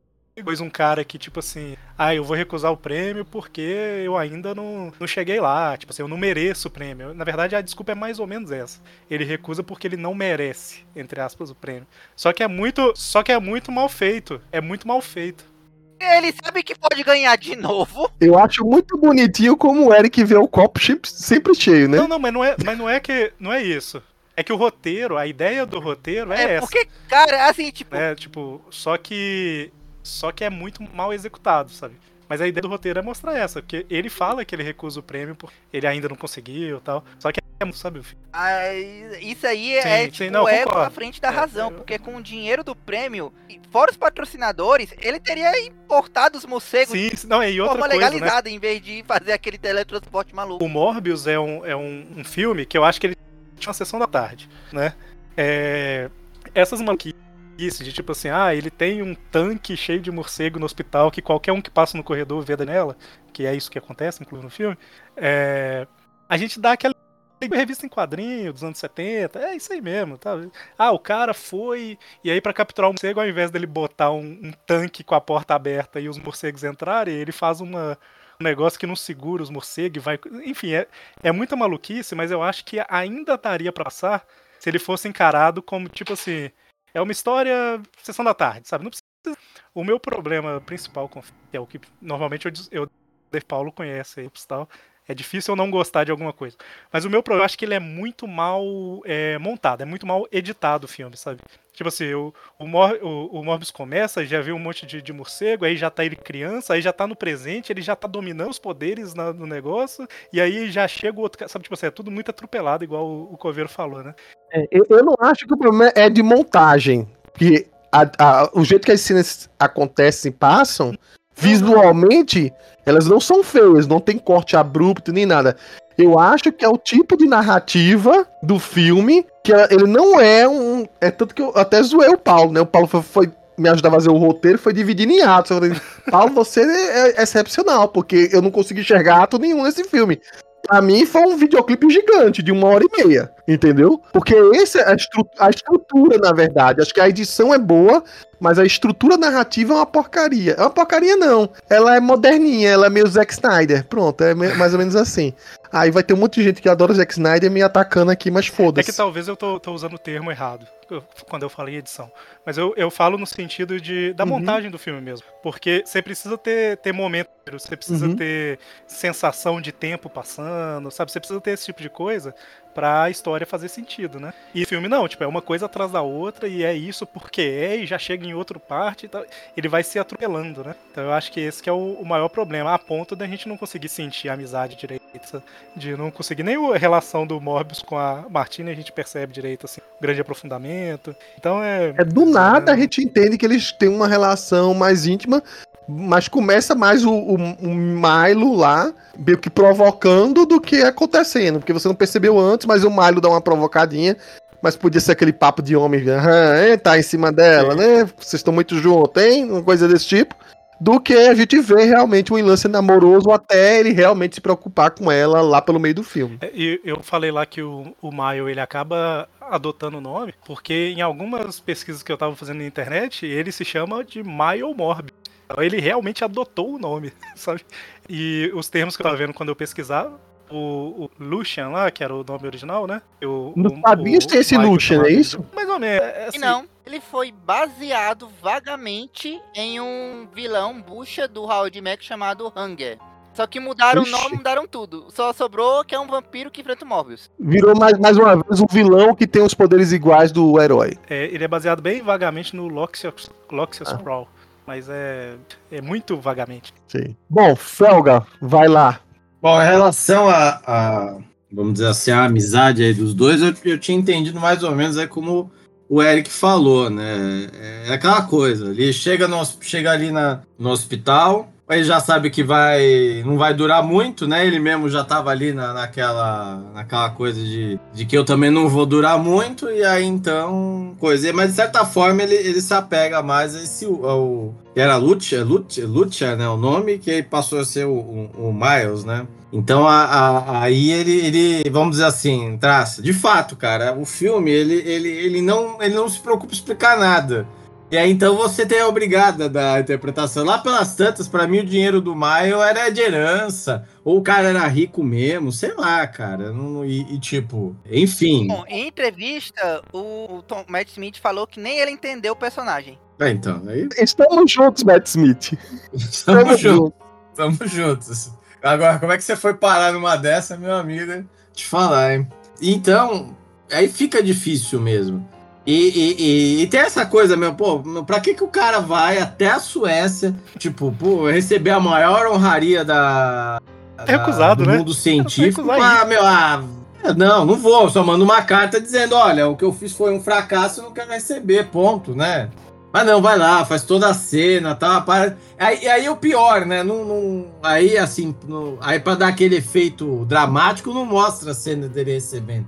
Só mostra depois as notícias nos jornais, dizendo, ó, o cara foi um babaca e, e tal. Então a, a, a coisa é muito mal é, construída. E, e, assim, o filme, na, vamos dizer assim, na ânsia de cobrir mais assuntos do que ele do que ele precisa, vamos dizer assim, porque Daria para fazer um bom filme, é, vamos dizer assim, é, aprofundando certas partes, mas ao mesmo tempo tendo metade da história, vamos dizer assim, certo? É, não, fica naquela, na, naquela, nessa correria tal, pra, vamos dizer assim, não, precisa mostrar e tentou. Aí tem essa, aí tem umas cenas, cara, que realmente é essa cena inicial, cara, o cara realmente quis dar uma de Zack Snyder, né? de Batman vs Superman, que tem aquela cena lá, né, do Bruce Wayne criança, aí de repente aparece um monte de morcego assim, tal, vai subindo.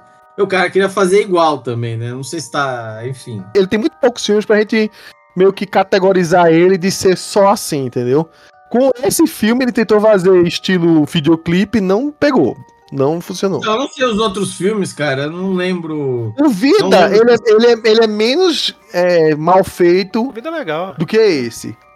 É melhorzinho, vai. O Vida, o Vida é, é um emular, é uma coisa meio Alien 1, Alien oitavo passageiro, né? Só que mais um pouquinho visualmente mais bonito. Pronto. É, mas não tem, deve ter a mesma é... carga, o suspense, tudo que o. O Vida é legal, sabe? Só que ele, assim, ele não tem nada de novidade. Ele é um, ele é um filme refeito. Não, não tem. Tem um pouco, mas não, não tem a, o, o, a vibe. Mas só comentar que, assim, é, é você. São pequenos detalhes. Se você tira uma cena dessa daí, por exemplo, do morcego lá, e acrescenta uma cena, tipo no. A noite antes dele receber o prêmio no hotel. E ele conversando com aquele cara lá, que era tipo o pai, entre aspas, né? É, falando que ele foi, mas ele não sabe se ele deve aceitar, qualquer coisa. introduzir uma ceninha desse tipo já, já melhora o roteiro absurdamente, né? Porque a gente que ele foi, porque foi convidado. Ou ter uma cena pra gente não ter dúvida de que ele é um escroto ou se ele realmente é um cara extremamente decepcionado e por aí vai. Porque do jeito que tá, parece que você e o Felga acham que é, passaram um pano para ele, que é uma coisa mais fruto da doença e que na verdade ele tá assim pesaroso e por aí vai, se compadecendo por ele. E eu e o Paulo somos dois miseráveis que só vê o lado podre dos outros. Mas enfim. é, ficou aquela coisa da leitura, né? Cada, é o reflexo de que cada um vê. Mas enfim, é, Felga, termina aí essa parte aí pra gente dar seguimento aí. Então, já finalizando, mais lá mais pra frente, aí quando começa os dois meio que a, a, a se assim, engalfiar lá. Aí eu falo, não, você me abandonou porque você foi embora. Não, eu fiquei com. Não, eu tava aqui a vida inteira com você e tal. Pô, mas peraí, o cara não foi para Nova York. Como é que ficou esse relacionamento? Era carta? Era tudo cartinha, né? Tem uma parceira da cartinha lá, né? Pré. Né? Começo pelo, pelo, vamos dizer assim, pela. Pelo flashback, seria ali final dos anos 90, né? Mais ou menos, né? Ali o, a infância é, não, dos dois, não né? Tem meio, não tem meio data ali, né? A gente tá supondo várias coisas aí. Mas é, é, outra questão, né? Eles são tão amigos, mas se separaram porque um foi pra escola Xavier. Opa, foi pra uma escola de superdotados e o outro ficou. Então, se manter um pen friends, né? Amigos de cartas esse tempo todo, assim, ao ponto de um, por ser muito rico, financiar toda a pesquisa do outro. E, e, e, a- e aí fica O estranho. outro ficou rico pela força do ódio também, É. né? Aparentemente. É, mas aí é é eu e você, Paulo, que só vê o lado ruim da coisa, então a gente não pode julgar.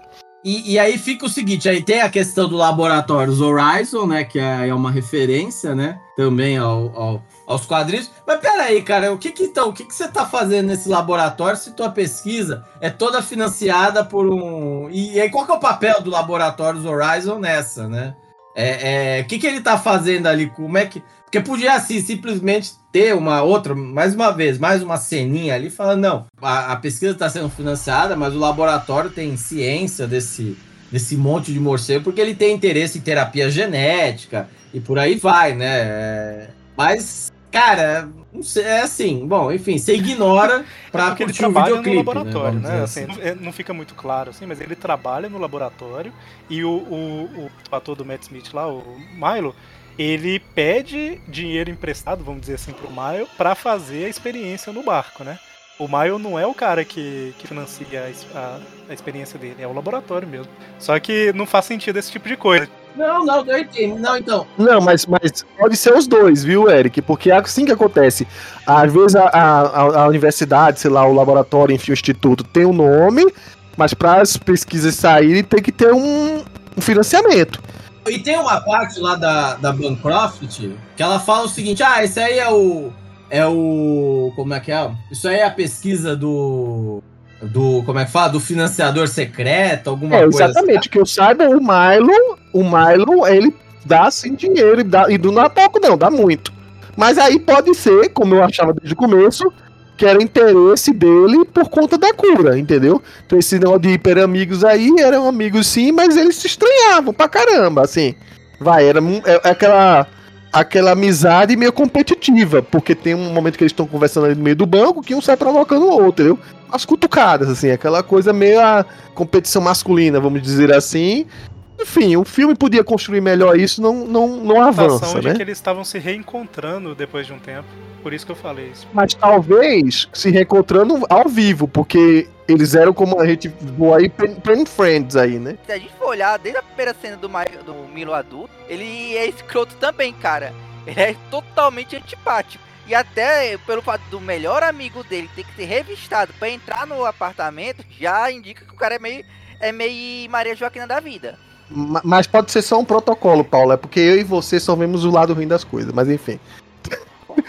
Passando agora pro que eu acho, né? E o Paulo dissemos que seria o segundo ato, já seria a transformação aí do. do Enormes em vampiro vivo, né? É, acontece nessa lance do navio. Eu acho particularmente que se fosse bem feita, eh, deveria ser uma cena estendida pra caramba, com um time de terror certo, seria uma das grandes cenas do filme. Mas virou de repente uma cena de, sei lá, de ação assim, e que não. Sabe aquela coisa que você tá esperando acontecer? É, é uma coisa das sombras. Os caras estão investigando, estão procurando, estão entrando no cômodo escuro. De repente vira aquela coisa rápida, é, estrondosa, barulhenta. É, um terror meio trash às vezes ali, que não dá nem pra dizer que é terror, é só trash. E muito videoclipe, muito bonita. Então, assim, visualmente, né? Bonita assim, entre aspas, porque é uns caras morrendo, mas assim, ela é bem, bem é, ensaiada, vamos dizer assim, visualmente falando. Só que aí, pra contextualizar, pra começar a dar ares de que o Morbius é, só quando matou, só matou o Salafrário, né? Deixaram os caras do navio como se fosse aqueles caras que é marujo, meio.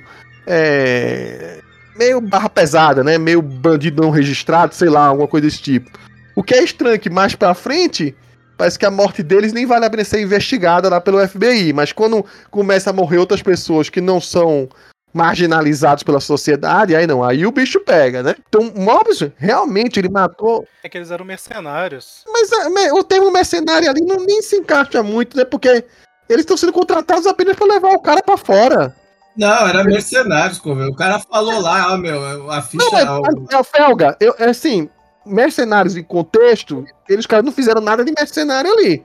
Os caras estavam. é que a ficha corrida, entendeu? Não, mas então, mas não, ali naquela situação foi uma forçação de barra, porque os caras estavam lá jogando no, jogando truco lá, no, no, no- batendo Cara. um zap, não sei o que. Aí um deles vai procurar se preocupar pra saber o que, que tá rolando. Aí ele é meio machista lá, solta uma gracinha pra mulher, o móvel já fica de oi longe, entendeu? De repente desanda a coisa só porque o cara foi meio, meio, meio escroto mais ou É. menos com a mulher, né? Porque. Não, não, meu escroto não, 100% escroto não. Cara, o cara chegou, não, vou só ali no banheiro. Aí ele, não, agora eu decidi que eu quero entrar no laboratório, quero ver o que eles estão fazendo, com a metralhadora na mão apontando pro cara pra ele destruir tudo que tá fazendo. O Sim, cara foi mas- mas, pago Paulo, pra evitar que isso acontecesse. Sim, mas você entende que a- a- o fato deles serem mercenários assim, independe do que a situação que eles estavam ali, porque eles podiam ser só marujos.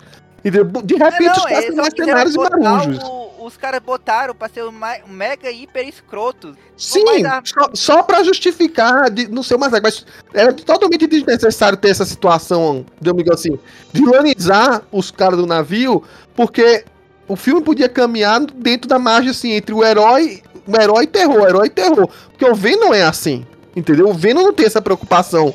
O Venom de vez em quando faz umas- uns morticídios ali com gente que não é tão sacana ali no meio, entendeu? Ele ataca a gente do FBI, não precisa necessariamente matar, mas dá umas aleijadas e por aí vai, Mas a ideia entendeu? justamente é essa. A ideia é pra não deixar o cara como vilão, entendeu? Podia ser marinheiro, porque assim, ele só precisa. Então, mas, mas é ele isso que eu tô falando. Ele só Eu- eu- precisava de alguém pra levar ele de barco pro, pra água lá, né?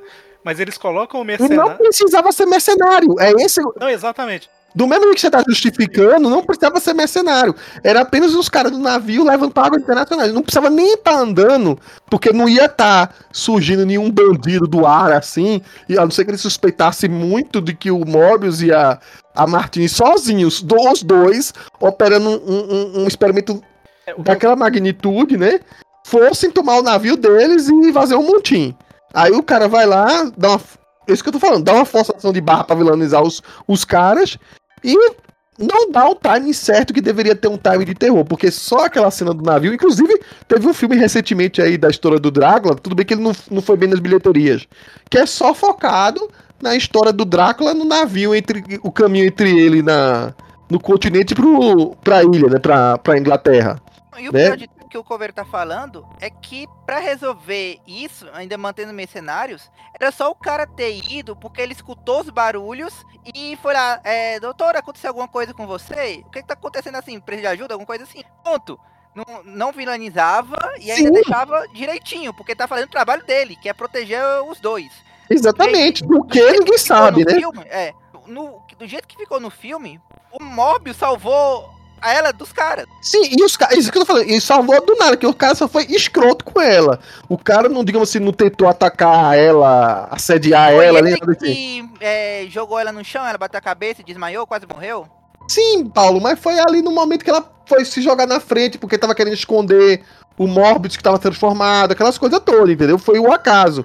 O cara tava dentro do navio, tem um bicho lá gruindo. O que, que é isso que tá acontecendo? Vai pra lá, vai pra cá, foi no calor do momento.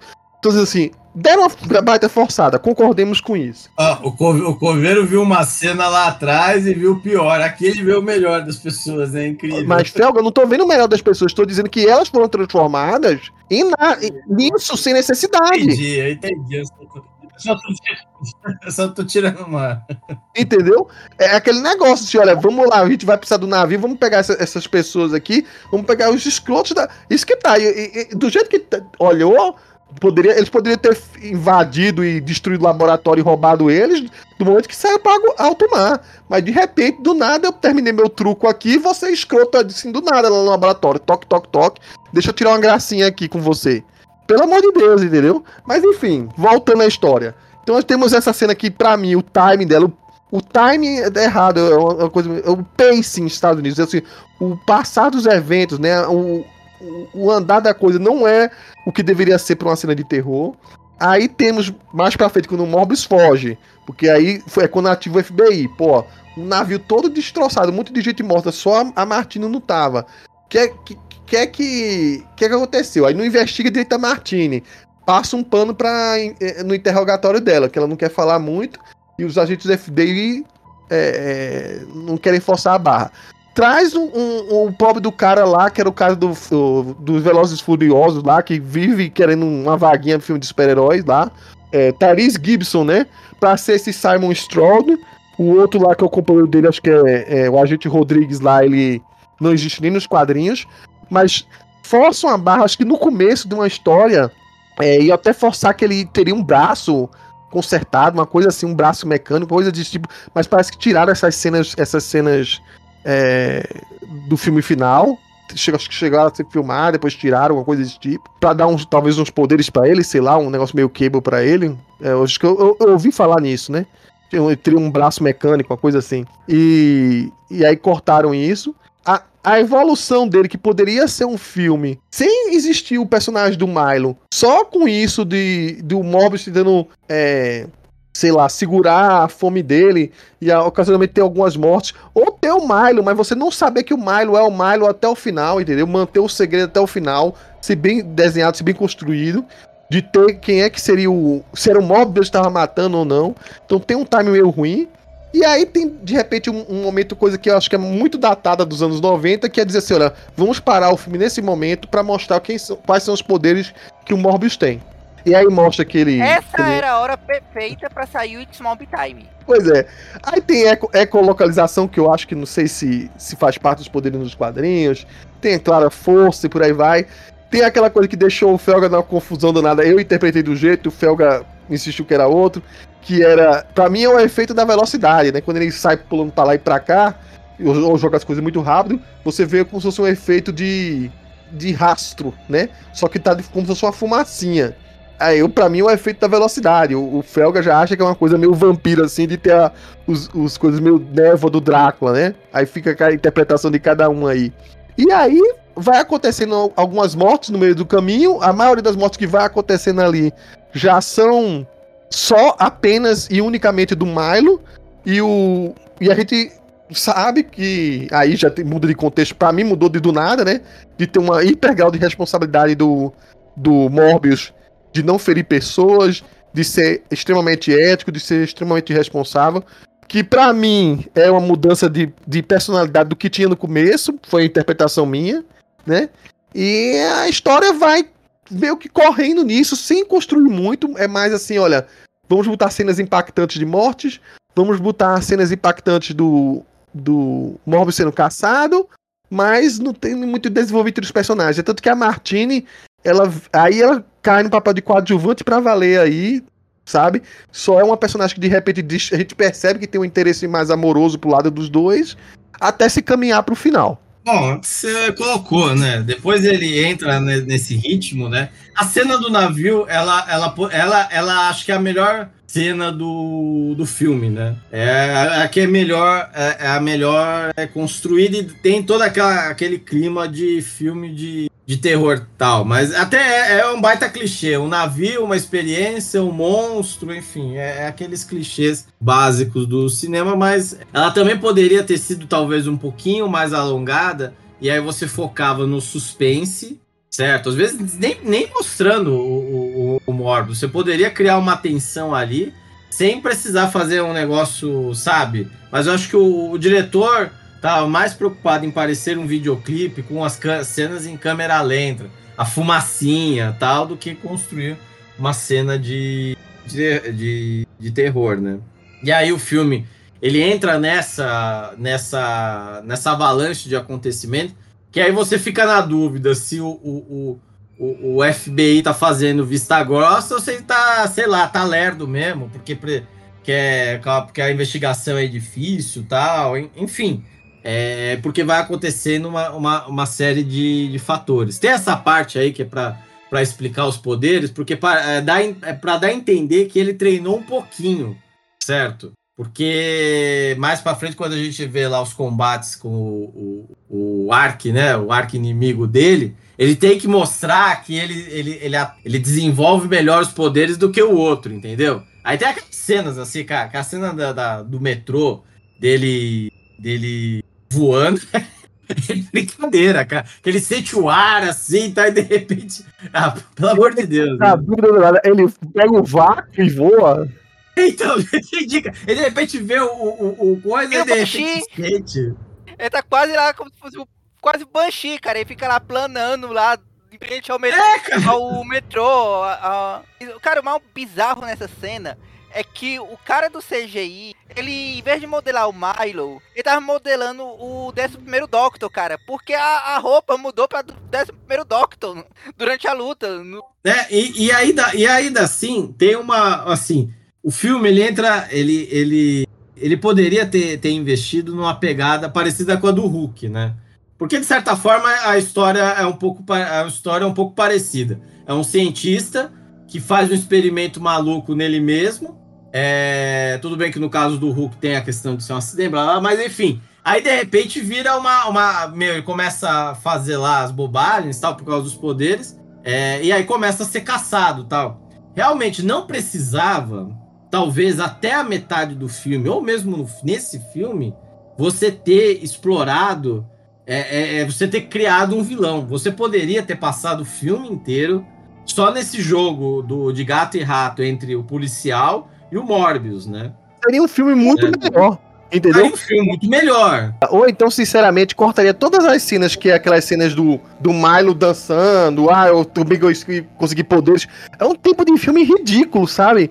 E deixaria tudo na surdina, se, se quem matou foi mesmo Morbius ou não, e ele dizendo, não matei, não matei, matei, não matei, botaria na perspectiva mais dos, dos FBI, pra no final pra dizer, opa, é um- era, existe um segundo vampiro aí. Entregam isso já no segundo ato, se, é- se existe segundo ato, sei lá, sem necessidade. Mata, mata o filme, vou ser bem sincero. O filme morre por causa do Matt Smith. Não é porque ele atua mal, mas é por causa do personagem dele e de valorizarem a, a história do Mario. O pior de tudo, Coveiro, é que tu não assistiu o Doctor Who. Mas o diretor claramente mandou ele fazer os trejeitos do Doctor em várias cenas lá dele vampiro. Essa dancinha, ele todo atrapalhado. Pô, assim, então foi tá puxar os fãs de Doctor Who não encheu uma sala de, de cinema. Ah, Tô Enfim, brincando, Paulo. Tô brincando. Vou, vou mandar essa gravação pra Cami, viu? Tô brincando. na CCXP que o. Como é que chama lá o, o décimo Doctor? Eu esqueci o nome do cara. É o que era vilão lá no Jessica Jones. O Tennant. É o, de, o Tenant. É, naquela CCXP que ele veio, o pessoal lotou a sala do auditório da CCXP de manhã, sendo que a, a apresentação seria 18 horas. Eles ficaram dentro da sala de 8 da manhã até as 18 horas pra- e lotaram a sala. Então, até que uma sala de cinema eles lotam o Covid. Tá bom, tá bom. Ah, mas Eu, eu e a Cami, a gente só tem foto do, dele por causa do Coveiro. Que ele tinha câmera boa e conseguiu dar zoom. É, e, e eu me agradeço, mas enfim. Então, e aí, é assim, como precisa, vamos dizer assim, não, ele é o herói, quase que dizer assim, ele é o herói justiçado, certo? É, é mais do que o herói descontrolado. Poderia ter trabalhado um- o conceito do, vamos dizer assim, do herói descontrolado, de, de- meu, poderia ter investido mais nas cenas, né? né? Vamos dizer assim, ele perdendo o controle e tal, da, da coisa. Que tentar criar um, vamos dizer assim, um vilão que é igual a ele, que no final das contas, assim, o filme ele, ele, poder, ele, ele se perde nessa parte. Não precisaria ter um, um- um outro vilão. Poderia ter sido construído dessa forma. E o outro vilão, sei lá, o, o, o, o- vamos dizer assim, o Miles ter aparecido como um vilão mais para perto do final, ou até mesmo sem. Não- ele ficava sem ele. Dava para você construir um, um- um filme só nessa parte. Ele tentando, vamos dizer assim, reverter o problema que ele, que ele tentou, né? Vamos dizer assim, é reverter a cura, né? Entre aspas. É, aí ia né? fugir muito do, do anti-herói ou do herói em si, entendeu? Que aí ele seria mais um filme muito, muito, mas muito cabeça. E que eu acho que dificilmente a Sony investir num negócio muito cabeça assim, Mas eu entendeu? acho que daria pra você é fazer. da um- audiência quanto? Pior. Pois é. Então eu acho que assim, o, a solução seria deixar o Milo lá, o, lá pro final mesmo, pra ser só aquela coisa assim, tipo, ó, aquela coisa meio mistério, já tá dando com suspense, com terror. Aí tem um mistério, botaria outros suspeitos de que poderia ter se transformado a própria Martini, se ela ou não usou a cura, sei lá, qualquer coisa desse tipo, entendeu? Não, então dava pra você vamos, é, é, trabalhar de, de outra forma, sem precisar ser um filme cabeça. Mas você, o, o problema também é esse: o filme ele não escolhe um, talvez um- uma direção, né? Ele quer é, é, tu- é tão é tão assim, é tão videoclípico que ele se preocupa é, em tentar ter partes de todos os tipos de filme, mas ao mesmo tempo ele não consegue se, se ter uma identidade, né? Se o diretor falasse, não, vamos adotar um filme de suspense pro terror, talvez teria sido uma, uma opção melhor, certo? Mas a hora, hora ele vai pro suspense, hora ele vai pro, pro terror, hora ele entra na comédia é, é, escrachada, sem sentido. É, hora ele entra né, na ação e hora ele entra nos absurdos, cara. Que, enfim, né? E tem umas cenas. é, tal- não, Tem umas cenas que são meio desnecessárias. Aquela parte do metrô, quando ele começa a sentir tal, eu achei que ele ia pegar, se agarrar ao metrô e ir embora. Sabe? Não, não, ele começa a voar, cara. É pior ainda. Então, eu acho que o, o- diferente do Venom, né, que eles estavam fazendo ali um filme meio que, de um é quase que um vilão, um herói, essas coisas. Me parece que o que eles tentaram fazer com esse filme do Morbius foi, vamos fazer um filme de um super-herói.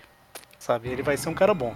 Então, é, qual é a motivação dele? Ele quer achar a cura para ajudar as pessoas, etc, tá? Onde que trabalha, com, né, no, no hospital etc. Aí esse é um dos motivos inclusive pelos quais é, eu acho que deveria, poderiam ser, por exemplo, no, no navio, e aí eles colocam mercenários, porque aí, tipo assim, ele matou. Não, não, mercenário, ele não matou gente boa, né?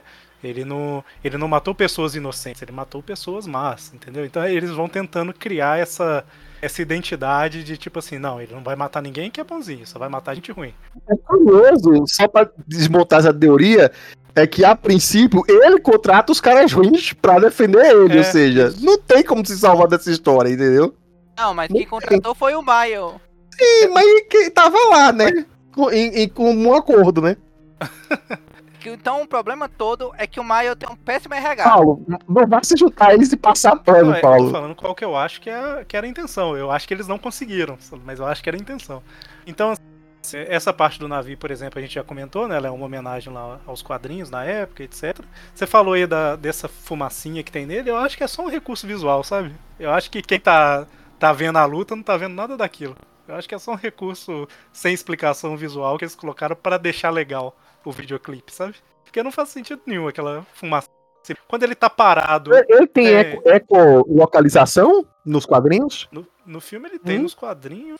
nos Meio nos demolidor, quadrinhos, não, né? Nunca tem, não. explorou, né? É, ele, ele tem sentidos acurados, sabe? Não, que assim, na, na prática ele tem um kit herói feliz.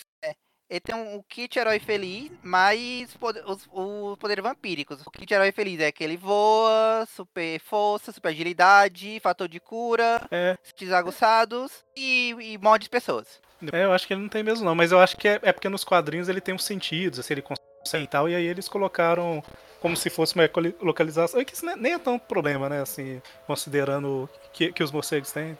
E que no final do filme isso, isso evolui pra se comunicar com o morcego, né? De verdade. Cara, não, não, tem que lembrar daquela cena lá que copiou até a trilha do Batman Begins, em que ele fala. "Não, Isso, exatamente. Na hora que ele tá caído no final, os irmão." morcegos Aí vem uns morcegos pousam na mão dele. Mas, é, e vocês estavam falando aí dessa uma forma de melhorar o filme, né? Que seria é, deixar talvez o revelar o vilão já no terceiro ato, essas coisas assim e tal.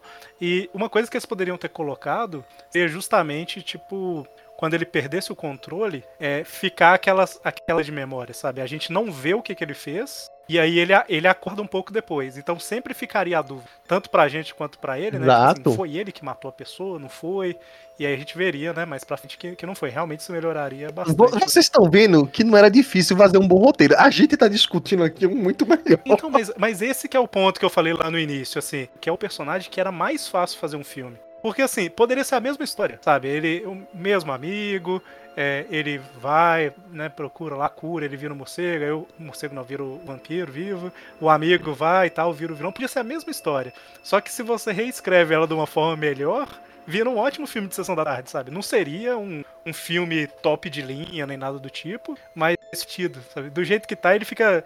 Ele é muito truncado, né? Nada é desenvolvido. Isso que me deixou triste, porque antes do filme sair, eu era um dos maiores defensores. É, ô, gente, eles não vão fazer um filme se eles de roteiro, né? Assim, eu imagino, né? Eu vou dar um voto de confiança pra Sony. Exemplo, o Venom. Eu, pra mim, assim, eu achei divertido o Venom. Então, assim, eu, Mas acho, o eu Venom é esperava muito algo melhor. nível. Não, exato, mas assim, Os eu dois Venoms são muito melhores. Concordo, 100%.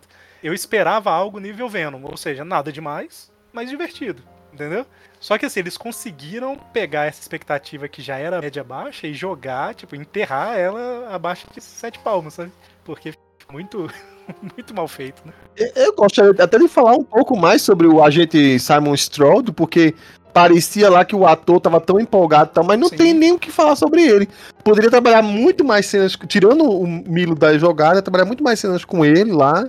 Talvez uma investigação, trabalhar a investigação, trabalhar com. Mas também não tem o que falar muito sobre o desenvolvimento dele aí, a não ser que ele, ele tava dando muito tiro pro lado errado e. Ele é um link com o filme do Venom, né? É só pra isso que ele tá ali, na verdade. Ele é o quê? É que eles falam, tipo assim, ah, a gente não vê algo assim desde lá de São Francisco tal, que é justamente o filme do Venom, né? Ah, sim, é. Exato, exatamente. É. Mas comentasse brevemente alguma coisa é isso. O cara, sei lá, tava em São Francisco ali, mas, enfim, né? Em algum momento fica meio estranho. Tá, ele, ele contextualiza pra estar dentro do mesmo universo, mas o próprio Morbius faz isso em determinado momento quando vai dar um susto num cara lá. Porque aí pra mostrar que o Morbius é realmente herói, em algum momento ele age como herói, salvando lá as pessoas indefesas e dá um susto no cara dizendo. Ele ainda bota a culpa no outro, né? O Venom leva uma, uma fama da porra já e fala assim, ó, quem é você? Aí eu sou o Venom. E fica por isso. Ou O seja, pior é que no trailer é diferente a cena ainda. Que no Sim, sim. Ele ainda fala, não, tô brincando, meu nome é Michael Morbius, levanta aí, é, rapaz. pois é, a- aqui não, ele, ele bota a culpa do Venom e tipo assim, deixa mais um na conta dele, porque é só mais que- um, o cara já leva uma, uma fama desgraçada Vocês mesmo. falaram de trailer, é, é, a gente tá falando de deixava revelar pra revelar o vilão no terceiro ato. No trailer tem o Mile andando de forma ameaçadora no metrô. Só que sem, a, sem a- o efeito especial da cara de vampiro. Era só a cara de normal. Então no trailer já tava, já tinha revelado o óbvio, né? Sim. Digo dele que é vilão. E, e no metade do filme também já revelou. Ah, que tá, que não, não soube nem vender o filme. O problema todo é esse. Mas enfim, chegamos então ao ato final aí. Ato final, né? Como Um um- pedaço final. O momento da estrutura que vai pro ato final é quando morre lá o, o mentor do cara com que ele não fará uma hora e meia no filme. Pois é. E, e, cara, seria tão bom se a gente achasse que fosse o Mario e de repente fosse o mentor que tivesse chupinhado lá com ele, porque acho que em algum momento esse, men esse mentor morreu, né? Mas acho que a família do mentor, é, a filha dele foi uma vilã do Os Morbius, né? quadrinhos era irmã, né? Os quadrinhos cresceram os três juntos. O Morbius, o, o Nico, né? É irmã, né? É, então, seria uma, uma surpresa assim, se fosse o velho, né? O, o, o, o monstro que tava atacando, mas enfim, mais uma ideia perdida aí do nada. Aí tem uma briga, altamente videoclipe, né? Que aí o Morbius descobre também que controla morcegos. É, como falou aí o Eric, foi, acho que foi o Eric ou foi o, o Paulo, não sei quem foi que falou, que o, o Morbius realmente mostra-se com mais vantagem ali por ter um pouco mais de experiência, por ter treinado antes. Que eu acho que o. o Acho que foi o Felga. é, ou foi o Felga, sei lá. O Milo apenas comentou que. que assim, o Milo apareceu, ele tava agindo muito pela, pelo instinto, né? Virou um bicho mesmo, né? Atacar, morder e por aí vai. Tava atacando todo mundo. Não tinha, tinha critério nenhum. E aí o Mobius, vamos dizer assim, tava meio que sabendo já voar, planar, sei lá o quê. Tinha ecolocalização, acho que o Milo em momento nenhum usou a ecolocalização dele. Mas é que tá, apareceu a ecolocalização, mas também não usou como nenhuma vantagem ali do filme. Gastou um tempo de tela pra dizer que ele vazia isso pra não mostrar nada.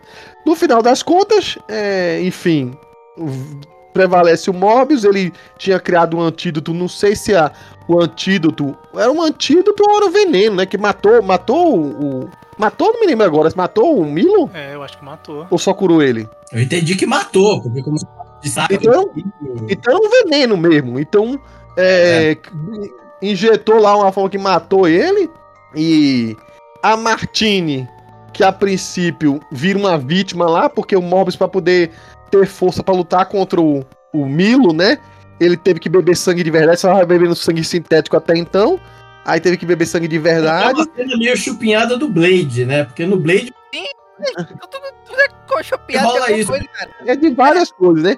Lembra? Não, O- o pior é a fala que ele diz lá que. Não, quando ele faz lá o tal veneno, ele fala, não, isso aqui é, é mortal para morcegos e fatal para humanos. Eu mata todo mundo, pronto, pronto. Mas não mata ser, elefantes, né? Ele devia ter falado isso assim na cena. Enfim, a, a- a atriz da Martine lá, ela tinha toda esperança de que ela fosse continuar. Porque no momento que o Morbius se alimenta dela, acho que cai uma gotinha de sangue do Morbius nela. Então ele morde ela, mas ele fica tem uma troca de fluido lá. Acho que tem alguns livros de vampiro que diz que tem que ser assim, né? Tem que ter uma troca de sangue, a pessoa o sangue do vampiro. É, Então- na máscara é assim. É, e o. É, você, a- o vampiro morde a pessoa e a pessoa morde o sangue do vampiro. Então, dependendo de onde você. Você lê a mitologia do vampiro, é nessa linha.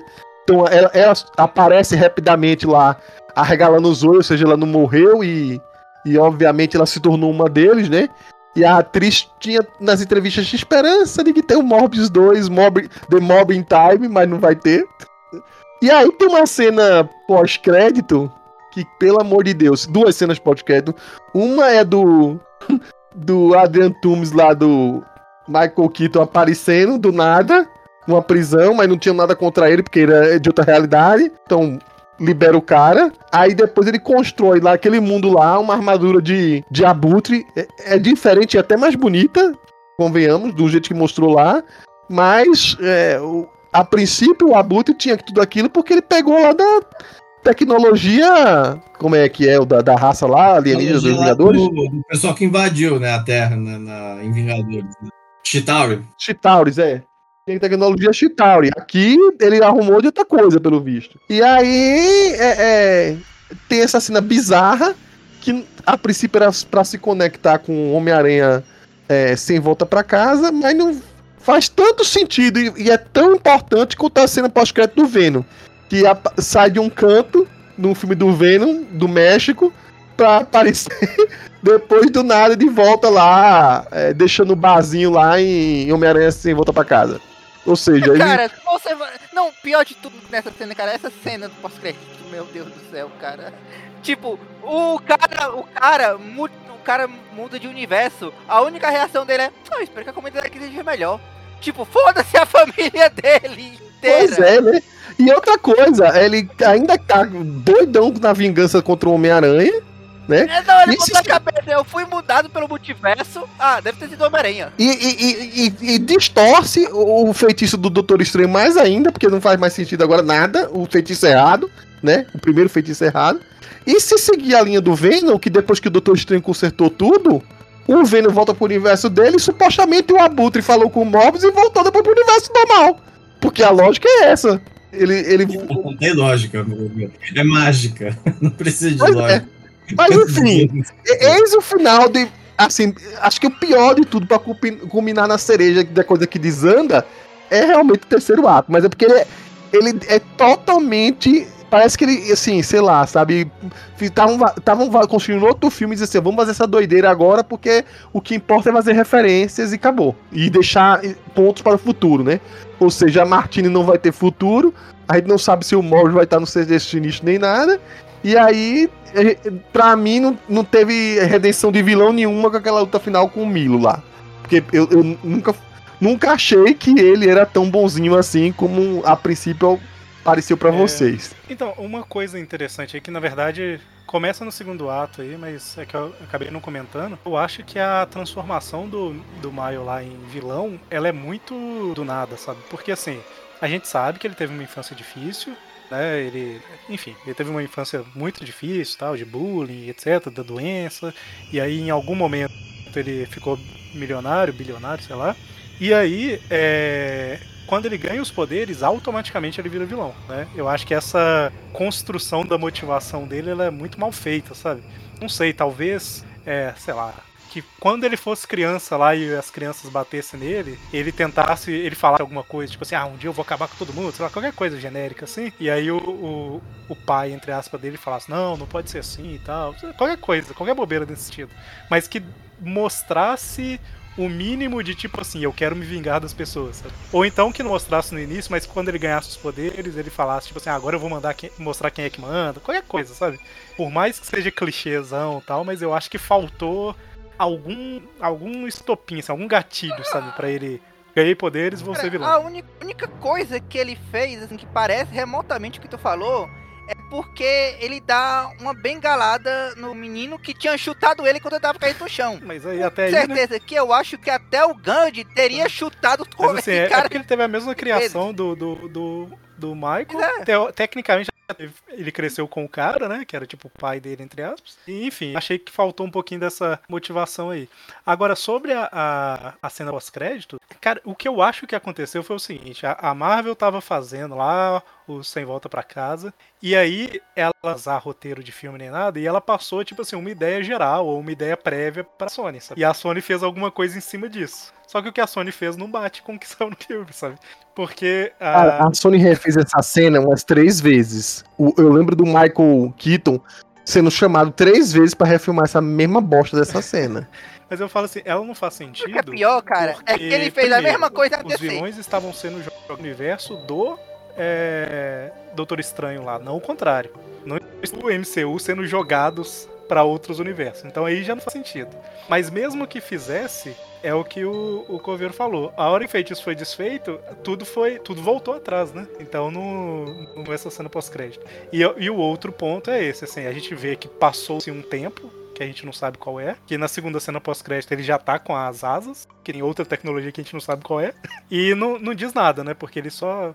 O, o Michael aceitou encontrar ele e ele fala que, ah, deve ter alguma coisa a ver com o Homem-Aranha. E acaba aí, né? É, é, porque nem tem. Nem tem resposta, Não, né? Ele o Morbius ia falar assim: quem é Homem-Aranha pra Não, ele? Pior, Seria o pior ótimo. de tudo. É, é, eu não, o pior de tudo é que baixou o Jameson no abutre, porque assim, tipo, está chovendo. É, assim, até daria. certeza. Se a gente tiver. Não vai ter uma continuação, mas se tivesse, poderia ter mostrado. Não precisava nem ser na continuação, poderia ter mostrado na cena pós-crédito ele alguma coisa, né? Alguma notícia, qualquer coisa assim do, do Homem-Aranha. Mas mesmo assim não faria sentido, porque foi no universo do MCU, não nesse daí, né? Enfim, mas Cara, aí. assim, é, é. tão doido que, por exemplo, no filme do Venom, o Venom reconhece o Homem-Aranha, aí dá a desculpa de que é por conta que existe uma conexão da colmeia de. é, agora me esqueci o nome da raça do Venom lá, o. Simbionte. Não, simbionte, mas tem um nomezinho eles. Tipo, entarra, uma coisa assim. É, uma coisa assim. Que aí se comunicam entre si através do multiverso. Ou seja, em algum momento, o Venom de outro multiverso, pode até ser o Venom do, do Tobey Maguire lá, do universo Tobey Maguire, já brigou com o Homem-Aranha, aí este Venom do, do Tom Hardy sabe que é. E fica puto. Porque é uma vingança guardada de- através do multiverso. E aí, o Tom Hardy, quando fica tomando a cachaça dele, que passa o, o Homem-Aranha sem volta pra casa, o Tom Hardy no, no nosso México tomando a cachaça lá de Que também não sempre, faz né? sentido, né? Deixa só um pingo de Venom pra lá, que eu nem sei se vai ser usado. Não faz sentido, mas tá lá. Mas forçou a barra, mas, mas tá na lógica.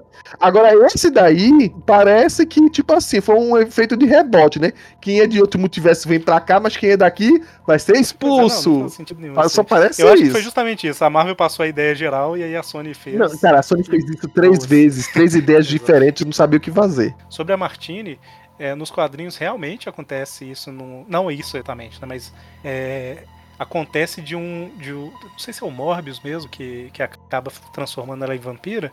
Só que aí ele consegue criar um soro lá com o sangue dele e tal, e não lembro mais o que, que consegue curar ela. Não funcionaria nele, porque, sei lá, a base é o sangue. Não sei, a base é o sangue dele, não, funciona nele, não sei qual era a lógica. E aí funciona e Sara e cura ela. Só que eu acho que em revista recente dos anos 2000, ela vira uma vampira de verdade, uma, uma vampira morta. Queria transformar o Morbius também, matar a galera, e aí ele matou ela, alguma coisa assim nos quadrinhos. Mas isso mais recente. Era só isso, só pra dar um contexto aí da personagem. Ela não aparece tanto. Por, por mais que ela seja o interesse romântico do Michael Morbius, a maior parte das histórias do Morbius não tem ela. Então, nessa parte final, né? Que aí tem a luta, tal, não sei o quê. E aí tem que mostrar, meio. Porque assim, aí, aí todo aquele, vamos dizer assim, todo aquele. é, todo aquele treinamento do Morbius não serve pra porcaria nenhuma, né? Porque no final das contas o, o Dr. Who dançante lá quase que mata ele, né? É, e aí, tem, aí, aí, tipo, aí tem que mostrar uma outra habilidade, até que ele é amigo dos morcegos, cara. Aí surge, cara, meu, como é que pode, cara? Não pode ter tanto morcego assim numa cidade como Nova York, cara. Tipo, meu, é. é, é bizarro. Se, se tô, tô encontrando um gambá aqui no meu quintal, vai ter morcego em Nova York. Pode confiar que tem. Cara, tem uns ratos sinistros no metrô de Nova York. Antes de chegar a porra do trem, é uma onda de rato assustadora. Me- aquele filme do Michael Jackson lá, que toca a música do, do Ben lá, da invasão dos ratos lá. É, eu nunca mais achei que era ficção depois que eu visitei no metrô de Nova York. É rato pra caramba. Então não duvido dos morcegos, não. Bom, mas enfim, aí depois ele, né, ele emite lá um sinal, aí ele, como se fosse o líder, assim. E cara, a cena é muito, sabe, aquela Batman Begins, né? Que acho que também tem, não lembro onde tem também, tem também nos É quadrinhos, no desenho. Batman Begins, que ele, ele usa uma- uma- um dispositivo que atrai os morcegos. Então, mas e, e- e- o pior é que é meio que recorrente isso, porque acho que eu, eu já vi isso nos quadrinhos, já vi isso nos desenhos, já vi isso em Batman Begins. E aí, cara, surge um monte de morcego que aí carrega ele. Aí meio que, sabe, cara, enfim. É, é, aí vai lá, usa lá o antídoto pra matar o cara, né? Enfim. Tudo não, pô. Aquilo é um veneno. Não tem É um nada. antídoto que mata. Não, cara, é um antídoto que é, é letal para morcegos e mortal para humanos. Que porra de antídoto é esse? Acabou pro elefante. sei lá. Cara, esse, esse, esse antídoto aí, cara, mostra porque que ele, não, ele rejeitou lá o prêmio Nobel. Porque ele sabia que ele era uma fraude. É, esse antídoto aí não. Enfim, sabe, é não é uma luta assim. Você tem os efeitos. Aí, aí, aí- aí- tem que acrescentar a fumacinha, tem a câmera lenta. Aí precisava terminar o filme, né? Então, né? Não, mas, cara, precisava porque co- parece até que estavam criando coisa demais, Felga. Aquilo pro que o filme era, até esticou demais. Não, não, também concordo. Se tivesse 10 minutos a menos, seria sido melhor. E aí, vem essa cena pós-crédito aí. Aí, cara, é, é assim, o cara passa o filme inteiro. Não, não sei o que, eu quero ser bom, eu quero, não é minha condição. Aí chega um cara desconhecido, propõe montar uma equipe, certo? É, é o cara, e, e- assim, é, não dá pra saber o que é equipe, não, porque o lance é, é todas as, é, vamos dizer assim, pessoas como nós, tal, não sei o que. Aí ele vai lá e diz, interessante, com aquela cara assim, tipo, opa, vou entrar, vou pular de cabeça nessa, nesse, nesse o-. Abutre vendeu, parecia que o Homem-Aranha era uma desgraça, né? Era o Milo trai... da... Era o Milo dele, né? Mas ele nem responde Então, direito, né? Ele só faz, pior- tipo pior- assim, eu- só dá um sorrisinho. Mal sou inocente e acreditou. Não, mas o, ele só fala interessante. É, fala Mas, não, mas é um interessante. assim, olha, diga-me mais, qual- qual- quando a gente começa? Isso não é muito- Interessante, mas quem é o Homem-Aranha? Devia ser assim. ok, mas o que é? Quem é o Homem-Aranha? Você dá a entender que tem um Homem-Aranha que não liga para um monte de matança de corpo que tá acontecendo em Nova York, né? né? Certo. E, e- e, assim, tem gente querendo empurrar que dentro do universo do Venom seja o universo do Andrew Garfield. O que faz, assim, visualmente sentido que o, o universo do Andrew Garfield ele era mais. Mais Batman do Nolan, vai. Foi inspirado para ser parecido com Batman do Nolan. Ser mais obscuro, mais realista, mas enfim, alguma coisa desse tipo. Mas. Convenhamos que aí é pra queimar o resto do pouco do filme que sobrou do Andrew Garfield, né? Enfim, cara, é- não foi tão ruim quanto venderam.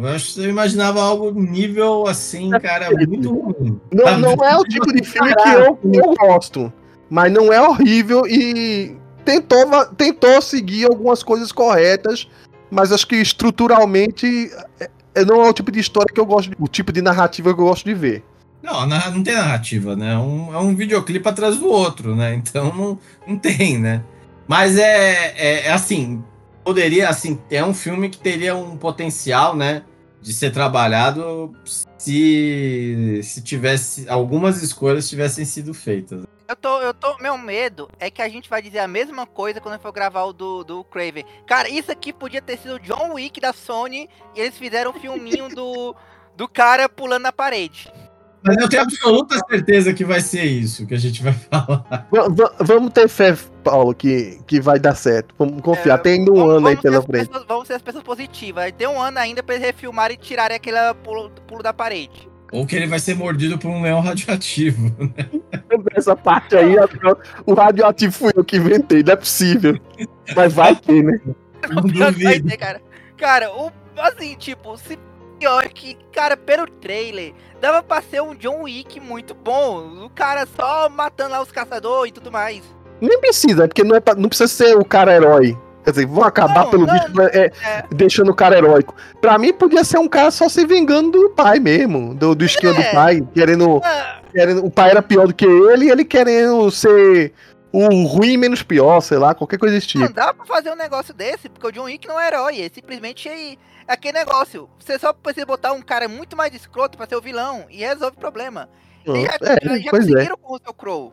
Já pro Russell Crowe já pensa, esse cara é um vilão. É, só uma coisa, Paulo, esse último tópico aí, você tem alguma coisa pra encaixar? Não, é só as curiosidades da produção e pra mencionar aqui. A primeira é que eu não sei se vocês lembram do filme do Esquadrão Suicida que o Jared Leto, ele tinha aquela mania lá de querer ser o Coringa 24 horas por dia, usando o método. Comeu O rato, não sei lá é. o quê. Morbius, ele fez a mesma coisa, mas calma, ele não achou que ia ser vampiro 24 horas por dia. Mas ele resolveu que ele ia andar de muletas, como se não conseguisse andar direito, 24 horas por dia. E o diretor só queria ir voar no pescoço dele, porque por causa disso, pra gravar uma cena, era 40 minutos do Jared Leto se arrastando do camarim até o set de filmagem.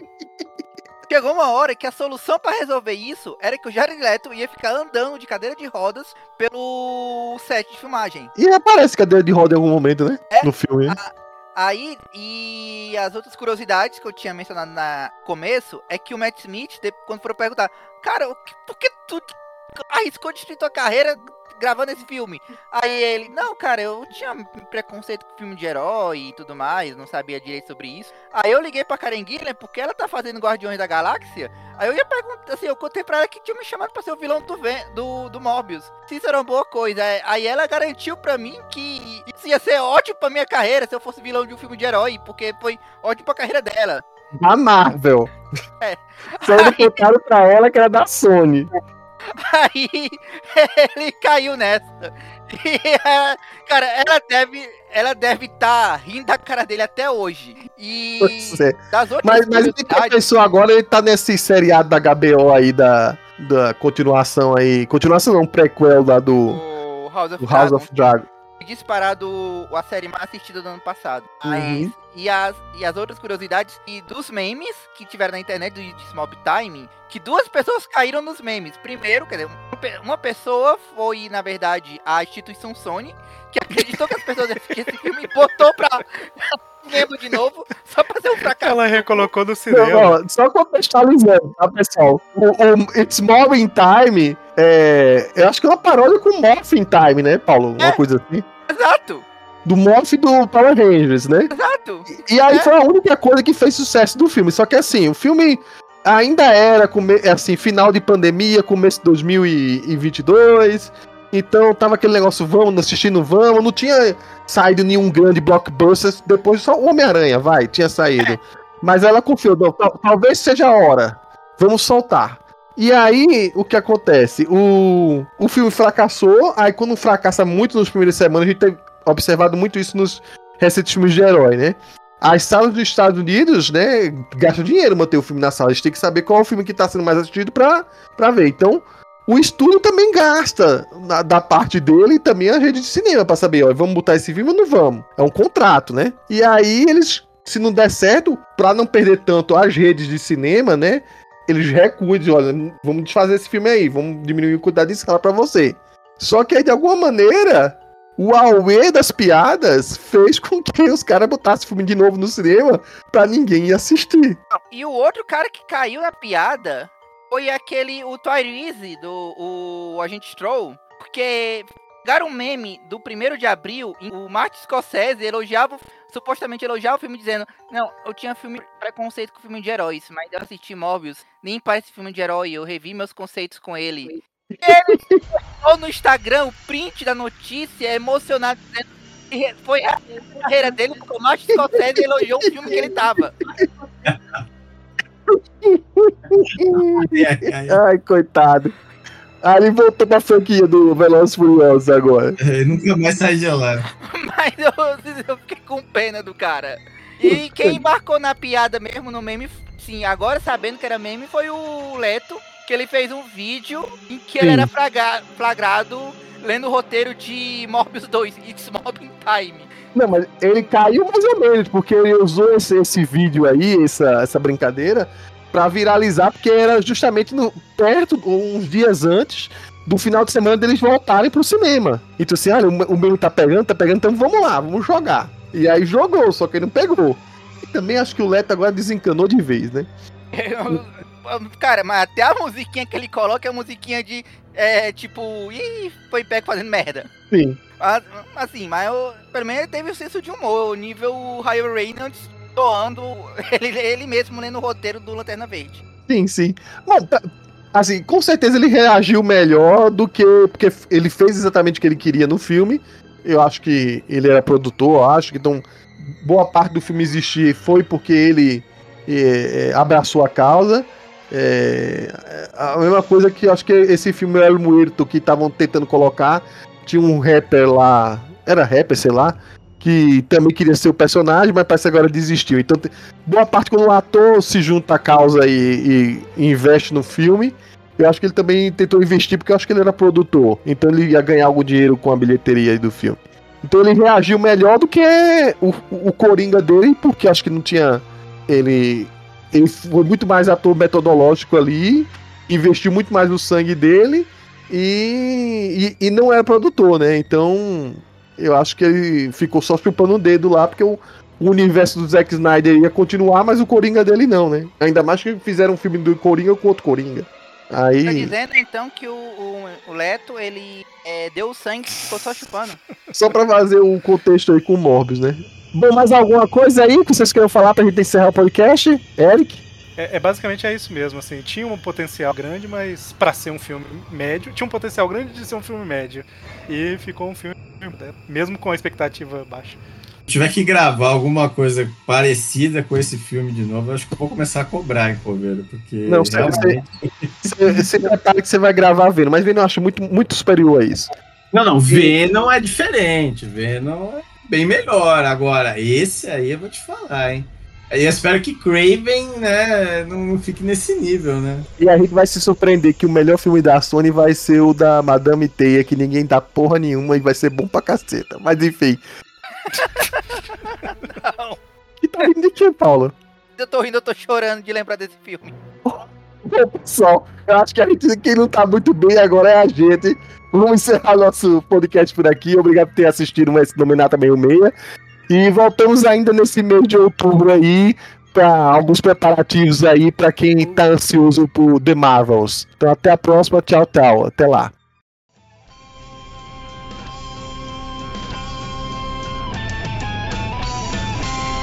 Este podcast é um oferecimento do site Universo Marvel 616. Acesse www.marvel616.com.